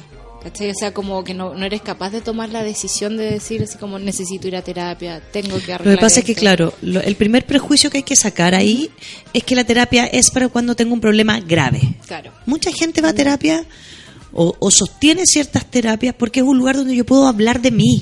Es que Yo digo, Sin nada juicio, mejor, más rico que ser, que tu- es tu lugar, como nada más egocéntrico que la terapia. a mí me encanta. No, es como es alguna de gente mí. corre, así se siente regio estupendo. y Yo voy a terapia y siento así como me siento a full en mi, todas mis capacidades. Mi caso fue al revés. Como lúcida, Sí, lista, lista, abierta. así como Y que tiene que ver con la otra pregunta, que es la importancia de encontrar un psicólogo que, que te agrade. Porque yo he ido una sola vez, se supone, a una terapia que duré tres sesiones y no quería ir, ¿cachai? Como que en la primera fui y dije, ya me siento bien. Y tampoco fue por nada grave, fue por un minuto y dije, ya, hay cosas que necesito contar o arreglar. O siento Claro. Y no me hallé con el profesional. La búsqueda lo- del Y lo terapeuta. dejé, y claro, lo que dices tú es una inversión, ¿cachai? Entonces era como, es plata, no me estoy sintiendo bien, me está diciendo cosas que yo ya sé. Es como, co- Mira. ¿cómo uno puede hacer como el casting, comillas? el casting ¿no? del terapeuta, Sí. y aquí voy a dar mi opinión súper personal. Estos chiquillos, colegas, especialmente si hay colegas escuchándonos, que por favor abran su Twitter y de- debatamos al respecto. Claro. Yo, yo que recomiendo cuando mis amigas van a terapia o mi familia va a terapia o, o pacientes que llegan a terapia por primera vez, especialmente en pareja, que son dos. Claro. Es como, después de una primera sesión, tú tienes que ver si te sientes cómodo en el lugar donde te van. No, con la persona que está ahí al frente contándole tus máximas intimidades a un desconocido y ver el tema de si me siento enjuiciado o no enjuiciado. O sea, yo- si en una primera sesión, segunda sesión o tercera sesión o veinteava sesión, el terapeuta te empieza como a decir qué es lo que tú debes hacer en la vida, yo siento que ahí hay un problema. Porque a mí me han llegado pacientes que van, vienen como de la segunda o tercera terapia con alguien. Con alguien. Entonces me no dice, le gustó. el primer terapeuta una vez, pues, contextualicemos, una pareja joven, eh, joven estoy hablando 27 y 28 años, llevaban 10 años juntos, se habían dedicado todos sus primeros años de terapia a salvar una cantidad de conflictos familiares de los dos, donde habían recién estaban recién armando pareja después de años, ¿ya? Habían tenido guagua, adoptado hijos de la familia, o sea, de, de verdad, una situación muy compleja y venían a trabajar la sexualidad porque no tenían intimidad, porque no sabían tenerla. Entonces habían pasado por dos terapeutas, profesionales de la salud, que salen en los medios, como que, que son Que supuestamente decir son líderes de opinión, Claro. ¿no? que son líderes de opinión. Entonces ella, y ella tenía una historia de abuso muy severa. Entonces ella va a la primera sesión con uno de estos terapeutas, le cuenta el tema del abuso, le, le cuenta todo lo que a ella le complica la sexualidad, eh, su pareja muy Comprensivo. de, de apaña- apañador, estaba ahí puesto, con mucho amor. Y el terapeuta le dice, mira, tenéis que pensar que eh, la cama es como el gimnasio, o sea, a uno le da la tira trotar al principio, pero No. uno va, entonces a medida que te vayas abriendo de piernas, después te vas a ir acostumbrando. No, pero eso ni yo. Uno. Chan, chan. Así como diciendo, como no seas tan atagosa, Claro, entrégate. entrégate. Entre- Ahí fue el marido el que agarró, la agarró, se levantaron y se fueron. Ah, ya, estupendo. Y dijo, yo a este hombre no vuelvo. Claro. ¿Cómo se le ocurre? Decirle esa agua a mi mujer. Que está usada, que tiene Que- miedo. o sea, que, no- el que lo único que quiere es construir una intimidad. No, no estamos, él, mismo me decía, yo no estoy pensando ni en follar, estoy pensando en que la pueda abrazar sin que ella sienta miedo. Claro, o sea, ellos dos mucho más profundos ya. Sí. Una, dos. Segundo terapeuta, líder de opinión, le dice, no, yo creo que ustedes se tienen que separar. Yo no sé cómo han aguantado tanto así. No. ¿En serio? ¿Cómo es posible? ¿Cómo es posible? O sea, cuando un terapeuta te dice a ti, uno, estáis mal, tenéis problemas, la estáis haciendo mal, la estáis... No sé, como este juicio donde finalmente te carga a veces lo que el error que cometen los terapeutas desde su propia ansiedad a lo mejor o, o- o- o porque toman casos que a lo mejor no son su expertise, ¿no? Por eso hay que ser, uno tiene que ser muy humilde con lo que puede o no puede trabajar. Y saber también qué quiere trabajar. ¿Y qué? Y para eso están las supervisiones, ¿no? Como a dónde me muevo. No puedo hacer todo, no puedo tomar todos los casos. Entonces, si el terapeuta finalmente está como tirando palos ciegos en relación a quién soy o no soy, o sea, si me siento como con la amiga enjuiciándome, yo digo, cámbiate de terapeuta. Claro. Ya, entonces Cámbiate la única forma de encontrar un buen psicólogo es probando, básicamente. Porque ¿por quién puedo asesorarme para decir que alguien me diga, mira, yo te recomiendo este psicólogo? Porque también la amiga, a mí me una muy amiga me recomendó al mío y a mí no me gustó nada. Claro, porque a ella le puede haber servido. si Claro. lo- los terapeutas tampoco son para todo. Claro. ¿no? Yo tengo parejas que han llegado a mi consulta y me adoran y me han mandado parejas que no me soportan. Por supuesto, eh, que, que, hay, eh, que hay distintas líneas y procesos terapéuticos de cada uno. Sí. Mira, Entonces- Sí, a mí me, me- podría agregar un tercer tipo de terapeuta que es como el que te pide que te sanes. ¿Cachai? Cuando uno llega con un problema y uno no sabe qué hacer y te dice, pero ¿cómo? Si tienes que hacer esto. Pero Claro, no, puedo, no puedo hacer eso. Pero hazlo. Es que no puedo hacer eso. Es como, es como que te obliga a generar una Claro. conducta que, y tú todavía no tienes herramientas ni Para saber, uno, ni para saber si es la correcta o no. Claro. Porque si yo no tengo las herramientas para generar la conducta que tú me estás pidiendo, no sabemos si esa es la conducta correcta o no. Es Claro. posible que generando ciertas her- herramientas, no sé, de comunicación, si no puedo comunicar lo que siento y no puedo hablar, no puedo ir a decirte, anda a decirle a tu pareja o anda a decirle a tu mamá. Sí, lo primero que yo tengo que trabajar como terapeuta es que tú te sientas cómodo hablando, comunicando lo que te pasa, Sí. y eso primero lo tienes que hacer conmigo, para yo saber real. Y, pues digo, es una inversión porque es un proceso a largo plazo. Ahora, las herramientas que uno desarrolla en terapia, y aquí es donde viene la terapia, primero es desarrollo las herramientas, las veo. La terapia realmente viene cuando el paciente está estable y hay que mantenerlo. Claro. ¿no? Sí, ahí es donde digo, A los pacientes de repente me dicen, no, es que ahora me siento bien, yo siento que ya no tengo nada que hablar, no sé para qué venir. Y yo digo, ¿te parece que tratemos de trabajar? Y a veces los distancio, como, veámonos cada dos semanas, pero vemos cómo estás manteniendo este cambio que queremos generar que supuestamente te hace bien. Claro. Claro, la claro, gente y a las dos semanas mucho. es como, no, no puedo, no quería, no sé qué, me Tenía una hora angustié. libre, Rafa. Claro, ahí vienen las urgencias, como por los domingos a las 11 de la noche, así como, clean WhatsApp. Por favor, mañana a las 8 me puede atender. Oye, Rafa, ¿y por qué se da que la gente abandona la terapia? La mayoría de la gente abandona la terapia. ¿Y por qué son tan largas? Porque yo voy a hablar desde, desde mí, no sé los monos. Como que uno dice cuando yo me- mira, yo creo que para esto tenemos que trabajar un año o dos, me dijo. Y lo Ya, mío ese es otro error. porque no- Solcita, ahí sumemos Sí. un cuarto. Es- No es, no es, nunca yo fui por un problema grave, es como un día que no sé, típico, uno se, yo soy súper intensa, pues entonces era como algo me pasó y dije, ya voy a ir al psicólogo. Voy a ir. Y fue como que yo sentí que me trató de meter más cosas para trabajarme más. Excelente ejemplo. ¿Cachai? Es Entonces cuando, ya, no, no, no es tanto. No es tanto, es cuando el terapeuta le pone problemas al otro. Ya. eso, es, Claro. eso es terrible, eso es terrible. Porque a veces, claro, a veces sí pasa que uno ve problemas que el paciente no está viendo. ¿No? A Sí. veces, a mí me ha pasado mucho, especialmente yo que trabajo tanto en abuso sexual, que pacientes no ven niegan. el abuso. Pues yo no le voy a decir, oye, ¿no te das cuenta que fuiste abusado? Claro. No. No, yo tengo que esperar que el, que el paciente por sí solo, o, o parejas que están metidos en relaciones que les hacen mucho daño. Yo no puedo decirle como, oye, sepárate, estáis cagados. No. Lo que tengo que hacer yo es que el otro pueda visibilizar realmente qué, es- qué le hace bien, qué le hace mal, cuál es el bienestar. Pero, porque si no, como bien dices tú, es ponerte problemas más. Es como, ah, chucha, no me había dado cuenta que, Claro. no sé, mi Claro. pareja me era abusiva. Claro, ¿cómo, no- cómo soy tan tonta que no lo podéis ver? Claro. Así como necesitáis muy profundo. Y en el fondo también esa es una forma de lidiar con eso. Es como me están abusando tanto que igual puedo ser un poco partícipe de esto, como asumiéndolo como una realidad y me da un poquito más de tranquilidad mientras eh, mientras está pasando el asunto. Entonces no puedo eso. Y dos, tampoco lo que lo que dijiste tú, Pancito, uno no puede dar tiempo. A mí me dicen, me- es una pregunta muy clásica, que es como, bueno, pero ¿cuánto dura esto? Claro.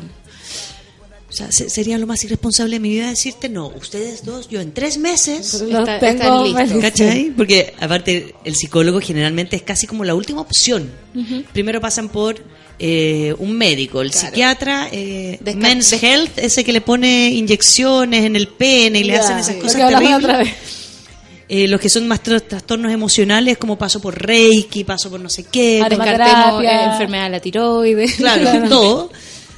Y, y después de eso, cuando ya me dijeron, eh, en Reiki me dijeron, en tres meses te voy a sanar, y no sucede, vamos a terapia. Vamos a Vamos a terapia. Entonces, vienen con un bagaje de información aparte de múltiples análisis externos. De que desde cuando van a psicomagia, bueno, ahí está mi problema. Yo la psicomagia no la Sí, comparto. ¿no? No puedo con la A- psicomagia. atrás, a- atrás, Satán. ¿Verdad? Satán atrás. Psicomagia tuve- para ti. Porque yo tuve una, una no, fue, no fue una paciente, fue una amiga que fue a psicomagia y le dijeron los eh, dos puntos, ¿no? Cito, esto es textual, le dijeron, mira, lo que pasa es que tú, voy a bajar más mi tono, Más todavía.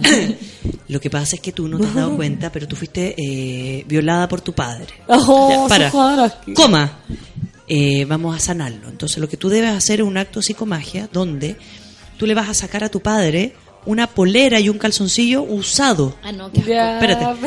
Vas a ir a una fiesta o a algún lugar y vas a encontrar un desconocido que tenga las mismas características físicas que tu padre y le vas a pedir que te haga, te haga el amor con esa misma ropa. No, pero Rafa, en no, serio. es No, no, esto no es chiste, esto no es invento, no. esto es Y, y hay gente que le funciona eso. Pero hay gente no sé que si lo funciona, hace. pero hay gente que lo hace. Entonces esta amiga mía me estaba Pero pidiendo no. ayuda No. para ir a sacarle. el- ella me cuenta esto solo como. Lo quería hacer. Claro, anda. Y yo la miré y le dije, No. enferma. Es como, aumentemos traumas. Sí. Y me costó mucho porque ella es Qué una miedo. mujer mucho más creyente en, en La los actos psicomagia. psicomágicos. Claro. Ella sí, ella estaba metida en eso hace tiempo, no sé qué, pero esto yo encontré que ya era, como, No, era que- como un experimento. Es que yo creo que también uno tiene que tener como un, un límite límites. De decir, ¿sabéis que yo no soy capaz de esto? Esto no me va a hacer bien. Lo que pasa es que eso, Solcita, implica tener una autoestima o una identidad relativamente conformada y segura. Es verdad. Entonces, todo está, que es como la secta. Claro. ¿no? Es gente que es vulnerable, como personas que pueden ser abusables intelectualmente, físicamente, emocionalmente, a las cuales yo les puedo pedir esto, esta especie de experimento. Entonces, lo primero que yo tengo que hacer es conformar una identidad. Lo primero que uno hace en terapia es conformar la identidad y la autoestima de una persona. Para que el después primero- vaya superando. y después vamos superando. Primero hablemos de seguridad, hablemos de comunicación, hablemos de redes, de vínculos, etcétera. Sacamos personas, metemos Claro. personas. Ese es un patrón que yo soy súper eh, majadera en eso, sea pareja o sea terapia individual. Lo primero es que son sujetos individuales que necesitan conformarse.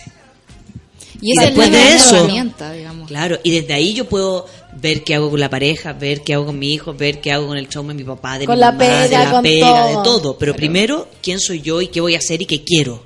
Perfecto. sea lo que sea, sea el látigo, sea, El sea látigo o el lo amor. que sea.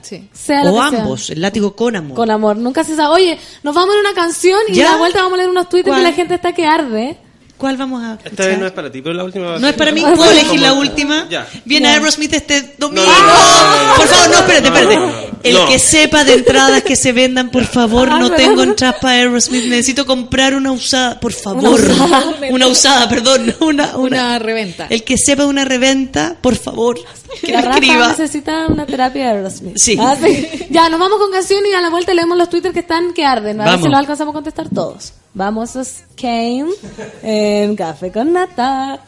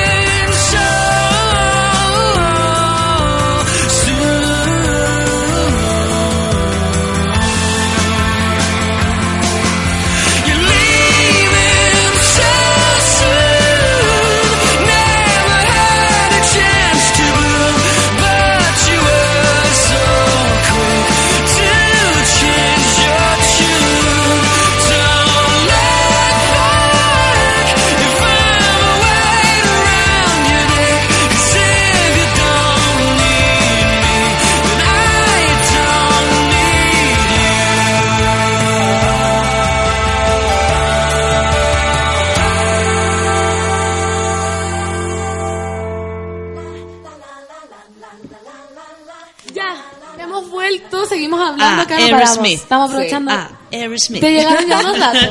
Me llegaron unos datos, gracias. Eh, Rafa, continúa con la terapia. Por favor, baja tu revolución. Vamos a ver un hashtag, no digan mi nombre. Dice triple X. Yo he ido, tres, eh, he ido a tres terapias de pareja y ninguna las terminé. Todas han tenido relación con el tema sexual con mi pareja. Llevamos más de 13 años juntos, casados hace cuatro y siempre hemos tenido problemas en la intimidad. Hace un año por primera vez le fui infiel y desde ahí descubrí otro mundo sexual que él no me da. Ok. Estamos en medio hoy de una terapia que yo no veo ningún resultado. Ya. ¿Qué pasa con eso? Pasa que eh, cuando las relaciones sexuales o la intimidad no se ha conformado desde el inicio de una relación, claro, explota después. Explota cuando ya aparece una necesidad, cuando hay otras responsabilidades que ya se pasan por alto, ¿cachai? Sino que hay un proceso donde en algún minuto va a explotar cualquier necesidad que tenga la pareja, sea sexual, no sea sexual, bla, bla, bla. Aquí hay una frase que ella hace que es la que vamos a debatir, la que yo debatiría terapéuticamente, que es que él no me da. Que él no me da qué, más, más Cuando él dice, ella dice, le fui infiel, me metí con otro mino, ¿cachai? Y el otro mino me da placer que mi marido no, no, me, me da. da. Claro, ahí está, hablamos de lo que caímos recién. Si tú no eres capaz de o hablar antes con el marido, el No, placer- o, o el marido no tiene por qué saber, si a lo mejor son dos hablar. personas con muy poca experiencia que se juntaron y no saben cómo tocarse y chuparse los cuerpos y hacerse cariño, etcétera. Entonces hacen esfuerzos finalmente por entrar desde un deber ser que no es el que el adecuado. Entonces, ella por otro lado a lo mejor tuvo vínculo con alguien con el cual ya no tiene problema, donde la sexualidad ya no es un tema. O sea, tenemos que pensar que esta pareja cada vez que se va a la cama tiene un elefante, tiene tres elefantes rosados metidos dentro de la cama. O sea, es un temón. Terrible. Por lo tanto, me voy con alguien con el cual no tengo problema en la cama, no tengo rollo en la cama, no tengo No tengo historial para no atrás. tengo historial. se me cargo. Han pasado años, más o menos sé lo que quiero, y ya estoy un poquito más ansioso. Fluye más rápido. O sea, no es que con el otro haya tenido una conexión especial y nos enamoramos. No. Hay varias, varias, varias variables que hacen que una infidelidad sea súper placentera y fácil. Obvio, porque te va a ir con todo lo... O sea, sin nada de la carga que Nada, tenés no con tu tenés ni una carga. nada, de Carga, hecho, entonces- yo creo que es como el mismo hecho de escaparte, ya listo. Y ahí la gente se confunde mucho, que dice, este Decido, es mejor. Y ahí lo que yo te recomendaría, ya que estás en una terapia de pareja, eh, yo no sé cómo es la terapeuta o el terapeuta con la que estás, pero yo siempre, yo como terapeuta lo que hago es juntar a la pareja y a veces separarlos, porque claro, a veces uno se entera de estos hitos cuando está solo. Entonces yo te recomiendo, si es que estás con, con tu amante, tratar de soltar al amante si vas a trabajar en tu pareja, porque finalmente si estoy compensado por fuera, no tengo necesidades acá adentro. ¿No? Es como la gente que de repente me llega, un paciente muy amoroso, y me- un día llegó y me dijo, necesito trabajar mis celos, tengo unos una celotipia terrible, no sé qué, bla, bla, bla. Entonces yo le digo, ya, ¿qué piensa tu pareja de esto? ¿Qué te dice? No, es que sabe. no tengo pareja. ¡Ay, no! ¿Verdad? ¿Cómo? No, es que me quiero preparar para cuando tenga pareja. Yo le digo, pero ¿cómo? Te mira Claro, igual. ¿cómo? Qué No, no sé si vas a tener celo o no celo con tu próxima pareja. Bueno. Es que lo echaste así, Claro. se acabó la sesión. Entonces fue como, trabajemos en tu inseguridad, pero Sí. no sé si en los celos. Entonces, Qué en eso, ahí, ahí, ahí hay distintos calos de por qué a veces no funciona. Claro. Porque Oye, yo también estoy escondiendo cosas. Aquí una chica nos dice, he ido a varios psicólogos, siempre, siempre, siempre siento que manipulo y terminan diciéndome lo que quiero escuchar en vez de lo que necesito. Que heavy eso para Eso ustedes. es muy ¿Cómo bueno. se dan cuenta? Porque a veces, a mí lo primero que me dijeron, oye, pero no le vaya a mentir a tu psicólogo. Y dije, ¿para qué le voy a mentir si quiero ir a, a solucionar algo? ¿Para qué le voy a mentir? Y parece que hay gente que de verdad miente, así como Mucho. que Sí. no, no, no puede decir la verdad. Mucho. Y ahí el, uno como terapeuta... ¿Cómo tiene- cachai? hay que tener mucha, muy buena memoria. Ah. Hay que tener muy buena memoria y unir mucho los cables y, y buscar una... Por eso yo trabajo, a ver, ahí las líneas de trabajo y las distintas corrientes son importantes, podemos hablar otro programa de eso. Yo soy de la base en que trabajo cualquier temática desde las emociones. Yo soy una adicta a las emociones, a la, emoción. biología, etcétera. Mi primer análisis, mi primer diagnóstico siempre es emocional, porque finalmente me da lo mismo lo que te pase. No es que me da lo mismo, pero me da lo mismo lo que te pase. Porque a me importa, cosas. claro, lo que a mí me importa es cómo tú reaccionas emocionalmente ante el estrés, la pena, el miedo. Si tenéis la pena, pasear con la rabia y cuando te da pena te, te puteáis. Como, finalmente tiene que ver con cómo se mueve este paciente emocionalmente. Porque si no, tú me puedes venir a contar 20.000 historias y si tú eres un poco mentiroso o miedoso o un poco histérico, me vaya a contar, me las vaya a agrandar. Como que tratan de sorprender al, al terapeuta como mostrándole más problemas de los que tiene. Claro. Y yo digo, no es necesario porque finalmente uno no trabaja en base a grandes problemas. Claro, a no necesito cree- grandes traumas. Uno cree que es innecesario ir porque a mí también me pasaba, yo solo hablo de mí porque soy yo, po, no puedo hablar de otra cosa. Pero yo decía, a lo mejor no tengo por qué ir si no me pasa nada tan grave. Puede ser eh, como, ¿para qué voy? ¿Por qué no lo puedo hacer sola? Es que quizás la terapia no es solo para cuando te pase algo. No, pues sí, la ¿cachai? verdad. Es como... Pero es el error Sí. que una vez se Oh, mira, sienta. hashtag no digas mi No. nombre, muy bien, No, se está instalando, se, se está, está instalando. instalando. Dice, disculpa, eh, quería preguntarte algo. Estoy en una relación en donde nos queremos mucho y casi todo es perfecto con mi ex. Pero ¿Cómo? mi mamá, ah, estoy en una relación en donde nos queremos mucho y casi todo es perfecto con mi ex. Pero mi mamá le hizo mucho daño por celos de madre, diciendo que no la quiere para mí por ser ella madre soltera. Ah, ya, su ex madre soltera y a la mamá de este X no le gusta esta niñita que es madre soltera porque debe ser mala influencia. Obvio, la madre Mi ex, soltera. imagínate, las madres La solteras soltera. somos muy mala influencia. Terrible. Mi ex está sufriendo mucho, yo estoy en el medio, me alejé de mi familia. Ah, pero es su ex. Bueno, no sé, pues si terminaste con ella, me imagino. Vamos con el siguiente caso. Vamos con los tuyos. Feluca dijo, no, No. listo. Mira, Carlos Rojas dice, el ir a terapia tiene que nacer de uno, se invalida cuando uno va por, porque me dijeron o para que no me molesten. ¿Cómo? ¿Cómo? Como- Las reacciones son terribles. Vamos. Tiene que nacer de uno ir a terapia, por ejemplo, invalida que dice, ya voy a ir porque todos me dijeron, ¿cachai? Yo siento que Está no bien. necesito.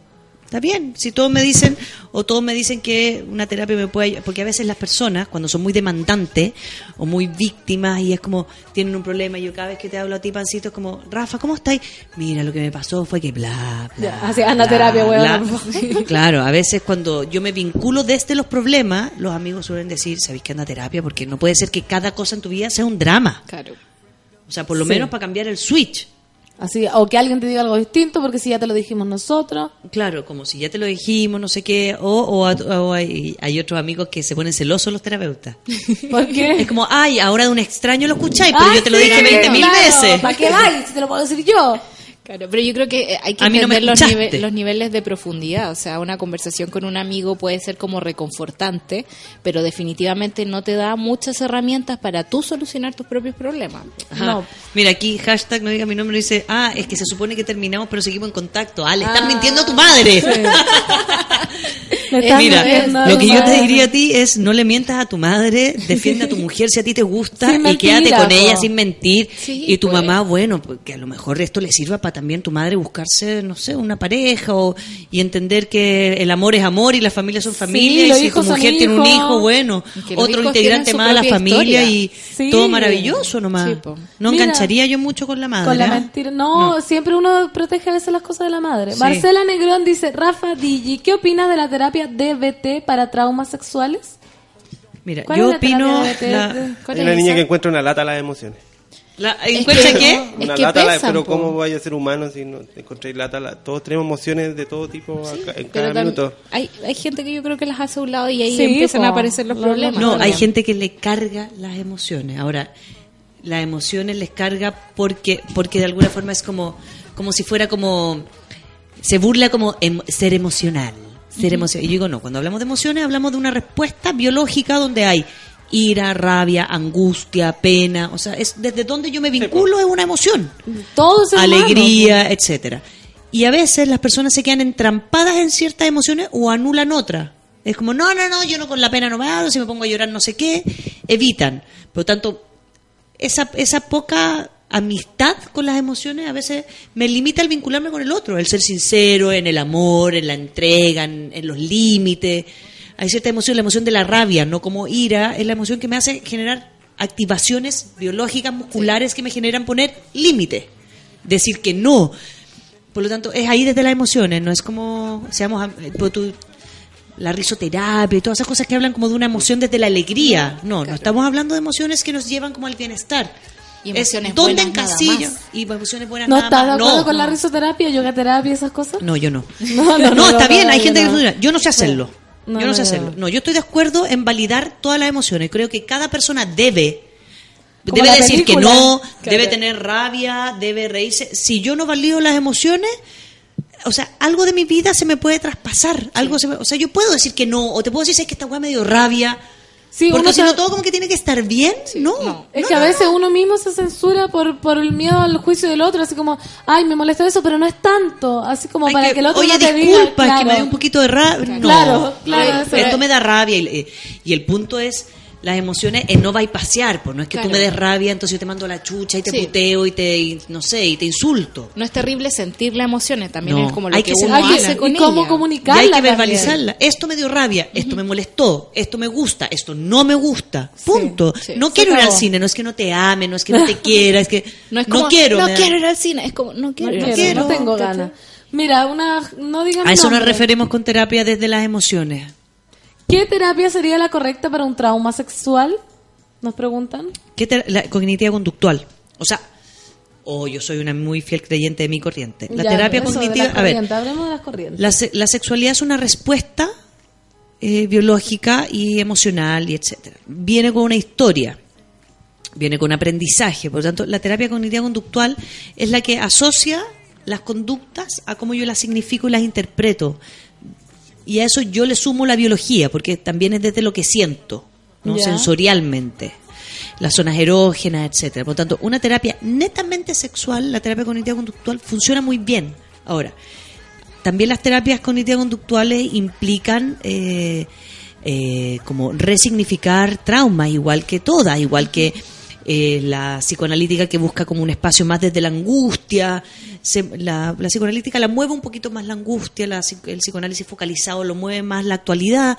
Tiene que ver con- con- con desde qué lugar yo también me siento más cómodo. La conductual es un poquito más directiva, la analítica un poquito más libre desde la asociación libre, la conductual tiene más directrices. La conductual tiene que más, para la gente que... La sistémica como tiene- con los hábitos. otro- ¿cómo? Como cambiar hábitos a veces, porque eso me- eso he escuchado yo como parte como desde las emociones, después tenés que ir cambiando hábitos para que la conducta vaya... Pues tú la cognitiva conductual para las obsesiones, que las obses- los trastornos TOC. obsesivos son súper buenas, claro. Pero por eso busca cambiar hábitos concretos. Re- más claro, que- resignificar ciertas cosas para poder cambiarlas.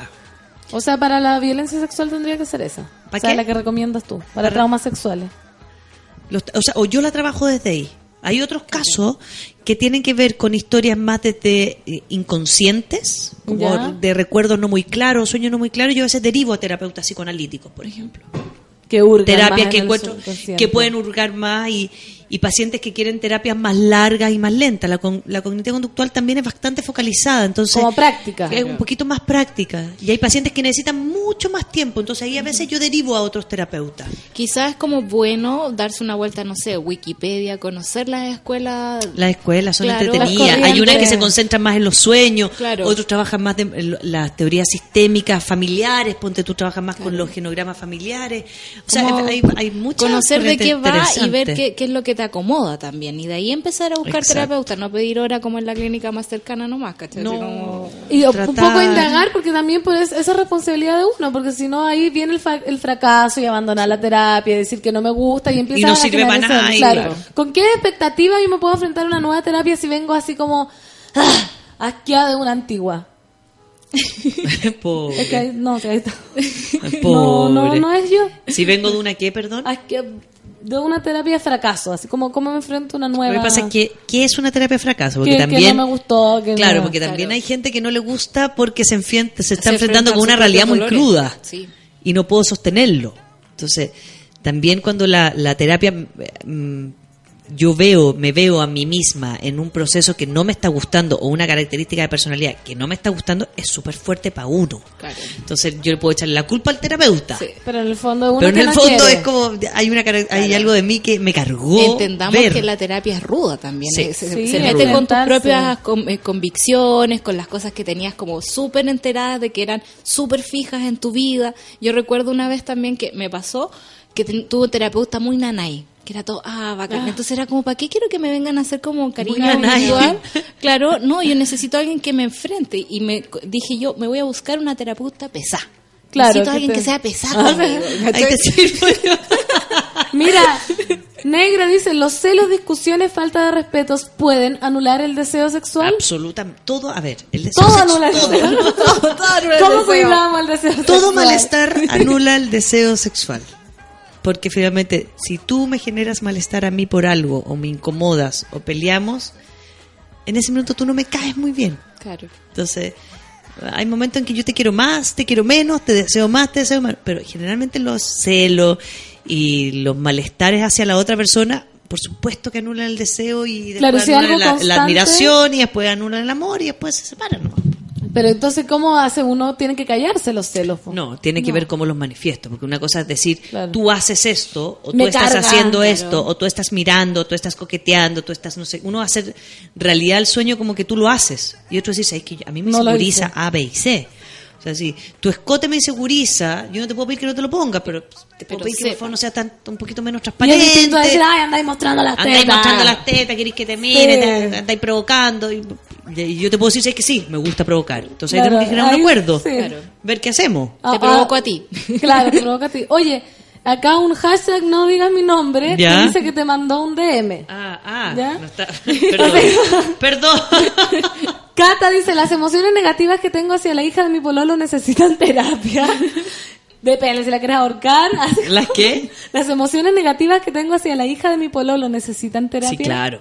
Sí, Sí, claro. Llega mucho, llega mucho Sí. a terapia la polola o el pololo que le tiene celos a los hijos del otro, claro. Ese es Suele un temor. suceder. Es un clásico. Mi mamá siempre me recomienda, tiene que, pero ella yo creo que también necesita terapia, un hombre sin hijos, porque siempre van a preferir al hijo, así como si fuera competencia. Con, claro, como no lo tiene- prefieres más a él que a no mí. tiene que yo- Si según quiere yo no- estar más tiempo con ellos. Sí, Obvio, imagínate que te querías enamorar de una mala madre o un mal padre. No. No. Aquí está hashtag, eh, Hashtag no ansioso, no digan mi nombre.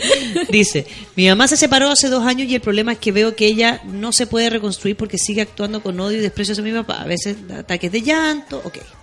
Vamos a leer la primera parte porque esta, esta respuesta no es compleja. Tú no eres nadie para decir cuánto tu mamá se tiene que demorar o no en olvidar a tu papá. Claro. Si está pegada y tiene rabia, o sea, no te metas. Ponle límite y dile que tú no quieres escuchar eso de ella, que lo vaya a pelar con sus amigas, que se busque Claro. un terapeuta. Pero nadie le puede decir al otro cuánto tiempo se tiene que demorar en olvidarse de alguien. Nadie. Nadie. na- o sea, no puedes. Pero pausa. Puede haber sido que ella estaba enamorada o no enamorada o, o- o le hizo daño realmente o se sintió dañada. Pero el un punto es que no te lo diga a ti. Si son 20 años, 30 años, como en que... Pero tú. es, es tu Sí. proceso. Es tu proceso, Es tu proceso. tú no te metas ahí. El punto es que no me que no te incluya a ti, o sea, el el límite que tú tienes que poner es que mamá, yo no me voy a hacer cargo de esto, yo no voy a escuchar esto. ¿Tenéis problemas con mi papá? Anda a resolverlos a otro lado, pero no conmigo. Pero yo no puedo decir, es que no está haciendo tu vida, es que no sé qué, no sé qué, no sé qué. El, el otro se tiene que hacer cargo. Tú le tienes que poner límite donde no te tiene que involucrar en eso. Yo Pero conozco gente que Dos años, diez años, aparte que dice mi mamá con mi papá, no sabemos cuánto estuvieron casados. Claro. O sea, a lo mejor lleva, llevaban 10 años casados, de 10 años casados, dos separados no es nada. Nada. Y no, y hay gente de distintas generaciones, porque nosotros tenemos como un contacto con la emoción mucho más habitual. Eh, gente de otras generaciones. Terrible no. cómo se Sí. cierra. ¿Cuál es el problema, por ejemplo, Rafa, de esconder los problemas que uno tiene para no ir a terapia? Porque mucha gente, lo que hablaba la Sol, o gente en general más mayor, pasa eso, como que no asume el problema real para no ir a terapia. Están como con ese discurso que a los mueve. No, que la terapia no sirve, que yo puedo solucionar el sol. ¿Cuál es el problema al final? ¿En qué, en qué termina? Una depresión terrible. en- de no ir. O sea, todo el mundo Como las necesita... represiones emocionales, dices tú. Claro, como... No. Pucha, ojalá no, yo digo, Así la mala, la mala educación y la poca formación ciudadana y la poca comunicación que tenemos en este... Este es un país aparte de odio. Yo, a mí me insultaron tres veces bastante de llegar para acá. ¿Verdad? Como, maraca culiá, corre el ¿Quién? auto. Ah. La gente, la gente es muy viol- o sea, la gente vive en el odio. Entonces, eso genera mucha frustración porque, porque andáis muy irritados. Este no puede ser un país donde la gente trabaje más horas y produzca menos. Claro. O sea, Algo pasa. Deja tomarte el café en el centro y fumarte 20 puchos porque la cabeza se te, se te llena de humo y de mierda y de rabia. Yo creo que yo creo que nosotros tenemos un serio problema, Fernanda. O sea, en este país eh, los rabotriles se acaban. Sí, Se acaban. consiguen, se, se Eh, no, no, se acaban. Farmacia Humana no tiene rabotril.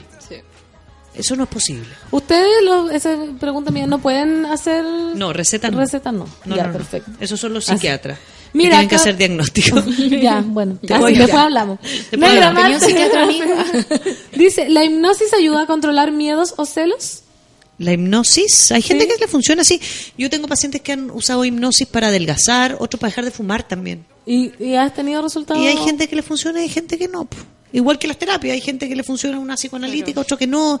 Ahí la lata es la suerte la olla, como la voluntad de buscar algo que me pueda ayudar. Mira, un amigo fue un Ah, psiquiatra. Estoy escuchando ahí un Run DMC con Aerosmith. Ah.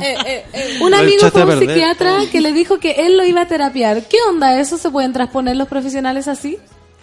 Hay psiquiatras que son psicólogos y que lo han estudiado. Yo tengo varios prejuicios con los psiquiatras que hacen terapia sin ser psicólogos, porque los psiquiatras son médicos profesionales que están capacitados para diagnosticar y su, su falta de, de herramientas psicoterapéuticas a veces hacen concentrarse en el síntoma actual, como, no sé, me duele la cabeza, pastilla, tengo pastilla. y empastillan de una Sí. manera que no nos dan espacio a los psicólogos también para trabajar con las pacientes. Yo Como que se sanan, o sea, yo necesito no- que un paciente también tenga pena y que llore o le dé rabia en la terapia, Claro. que le pasen cosas. Cuando vienen así como en estado de coma. Y porque f- al finalmente Estado de coma es súper cierto. Sí. Qué terrible. Eso es muy frustrante muy cuando una amiga va y dice, no, ya estoy bien, tengo una pastilla para dormir, en la mañana Otra como tengo sueño me da para levantar. y otra para el ánimo, otra para no sé qué. ¡Qué rabia! Entonces ahí no hay nada con qué trabajar. No. Entonces, lo, lo ideal de los psiquiatras, yo siempre trabajo con un par de psiquiatras que conozco, que sé que se van a dar el tiempo, ¿no? El tiempo para, eh, Para hacer un diagnóstico, sí. conocer la persona, no solo el síntoma, sino que la persona. El fondo. Hay que hacer un diagnóstico para atrás, porque si no es súper fácil enjuiciar, como, Obvio. no, es que estoy peleado con mi mamá, ah, trauma con la mamá. O por algo no estáis durmiendo, así no duermo hace cinco días, ya pastilla para dormir. Pero por algo no estáis Claro. durmiendo, po, algo te pasa. Exacto. Y todos los psiquiatras, o sea, ¿cuál es la diferencia de un psicólogo y un psiquiatra así en términos concretos? Solo de la El receta. psiquiatra es médico, es médico, por lo tanto tiene un, un bagaje mucho más amplio de lo que es el cuerpo humano, biología, etcétera, y tiene una especialización que ven los trastornos eh, mentales, diagnósticos, Que eh, también tiene mentes, mucha raíz biológica. Mucha raíz biológica, claro. Eh, la esquizofrenia, etcétera. Tienen que medir litio, miden no sé qué, tienen que- unos estudios que son mucho más complejos que los psicólogos. Nosotros lo que hacemos es ver cómo este sujeto se y su entorno con el medio es mucho más cualitativo, tiene mucho más con- con- que, que ver con procesos y aprendizaje. Personales, como más, más Exacto, donde la, comunicación. donde, la, donde la respuesta es un desarrollo de algo. Por eso hay que hacer terapia. Ahora, hay psiquiatras que estudian, ¿no? Psicoterapia, por otros lados. Y, Que son y- válidos, claro, y son súper, por supuesto. Bueno, Pero yo muy interesante, sí preguntaría, doy la pelea de cuáles son tus estudios en psicología. O sea, el ser psiquiatra no me hace un buen psicoterapeuta. Perfecto. Son, son, son corrientes distintas. Hay, y hay que validar las dos. Entonces estuvo muy interesante el tema de hoy. Da para rato, Mm. los monos siguieron posteando. Antes que se me olvide, antes que se me olvide, la, Dilo, la dilo. próxima sesión vamos a sortear un libro. Eso. La Municipalidad de Santiago lanzó un libro que se llama Las 100 preguntas de eh, que hicieron adolescentes sobre sexualidad a través de el, el- o sea, el Departamento de Salud. Ya. Entonces eh, está el PDF, etcétera, pero vamos a lanzar el libro y vamos a contest- vamos a abrir el libro, vamos a hablar de preguntas. Son ¡Ay, qué 100 preguntas preguntadas por adolescentes, las fueron respuestas por un equipo de expertos y vamos a tener un libro la próxima semana para Para sortear para acá. sortearlo. La Solcita va a subir el PDF para, que, para que puedan bajarlo, porque también las madres que estén interesadas o gente que quiera saber sobre qué preguntan los adolescentes de leerlo 14 en patillas. digital. Exacto, lo puede leer en digital. Nosotros vamos a tener uno. Un sorteo Son muy especial. poquitas copias, así que es un Ay, honor tener un sorteo acá. Y además que la pregunta de los adolescentes también lo hace uno tan grande. Por ya. eso, eso Ah, vamos a ver. grande. Yo me siento Vamos a ver si, pueden responderla. Yo también. Sí, quizás tenemos la misma inquietud de los adolescentes. Exacto. Nunca se sabe. Muchas gracias, Rafa, por venir. Gracias a usted y nos vemos el próximo lunes. Y gracias, Mono, gracias, Solo, gracias, Feluca. Y nos vamos con Ram DMC. Run DMC, Eso- Walk This Way. Eso, ahí la presentó la Rafa. Chao.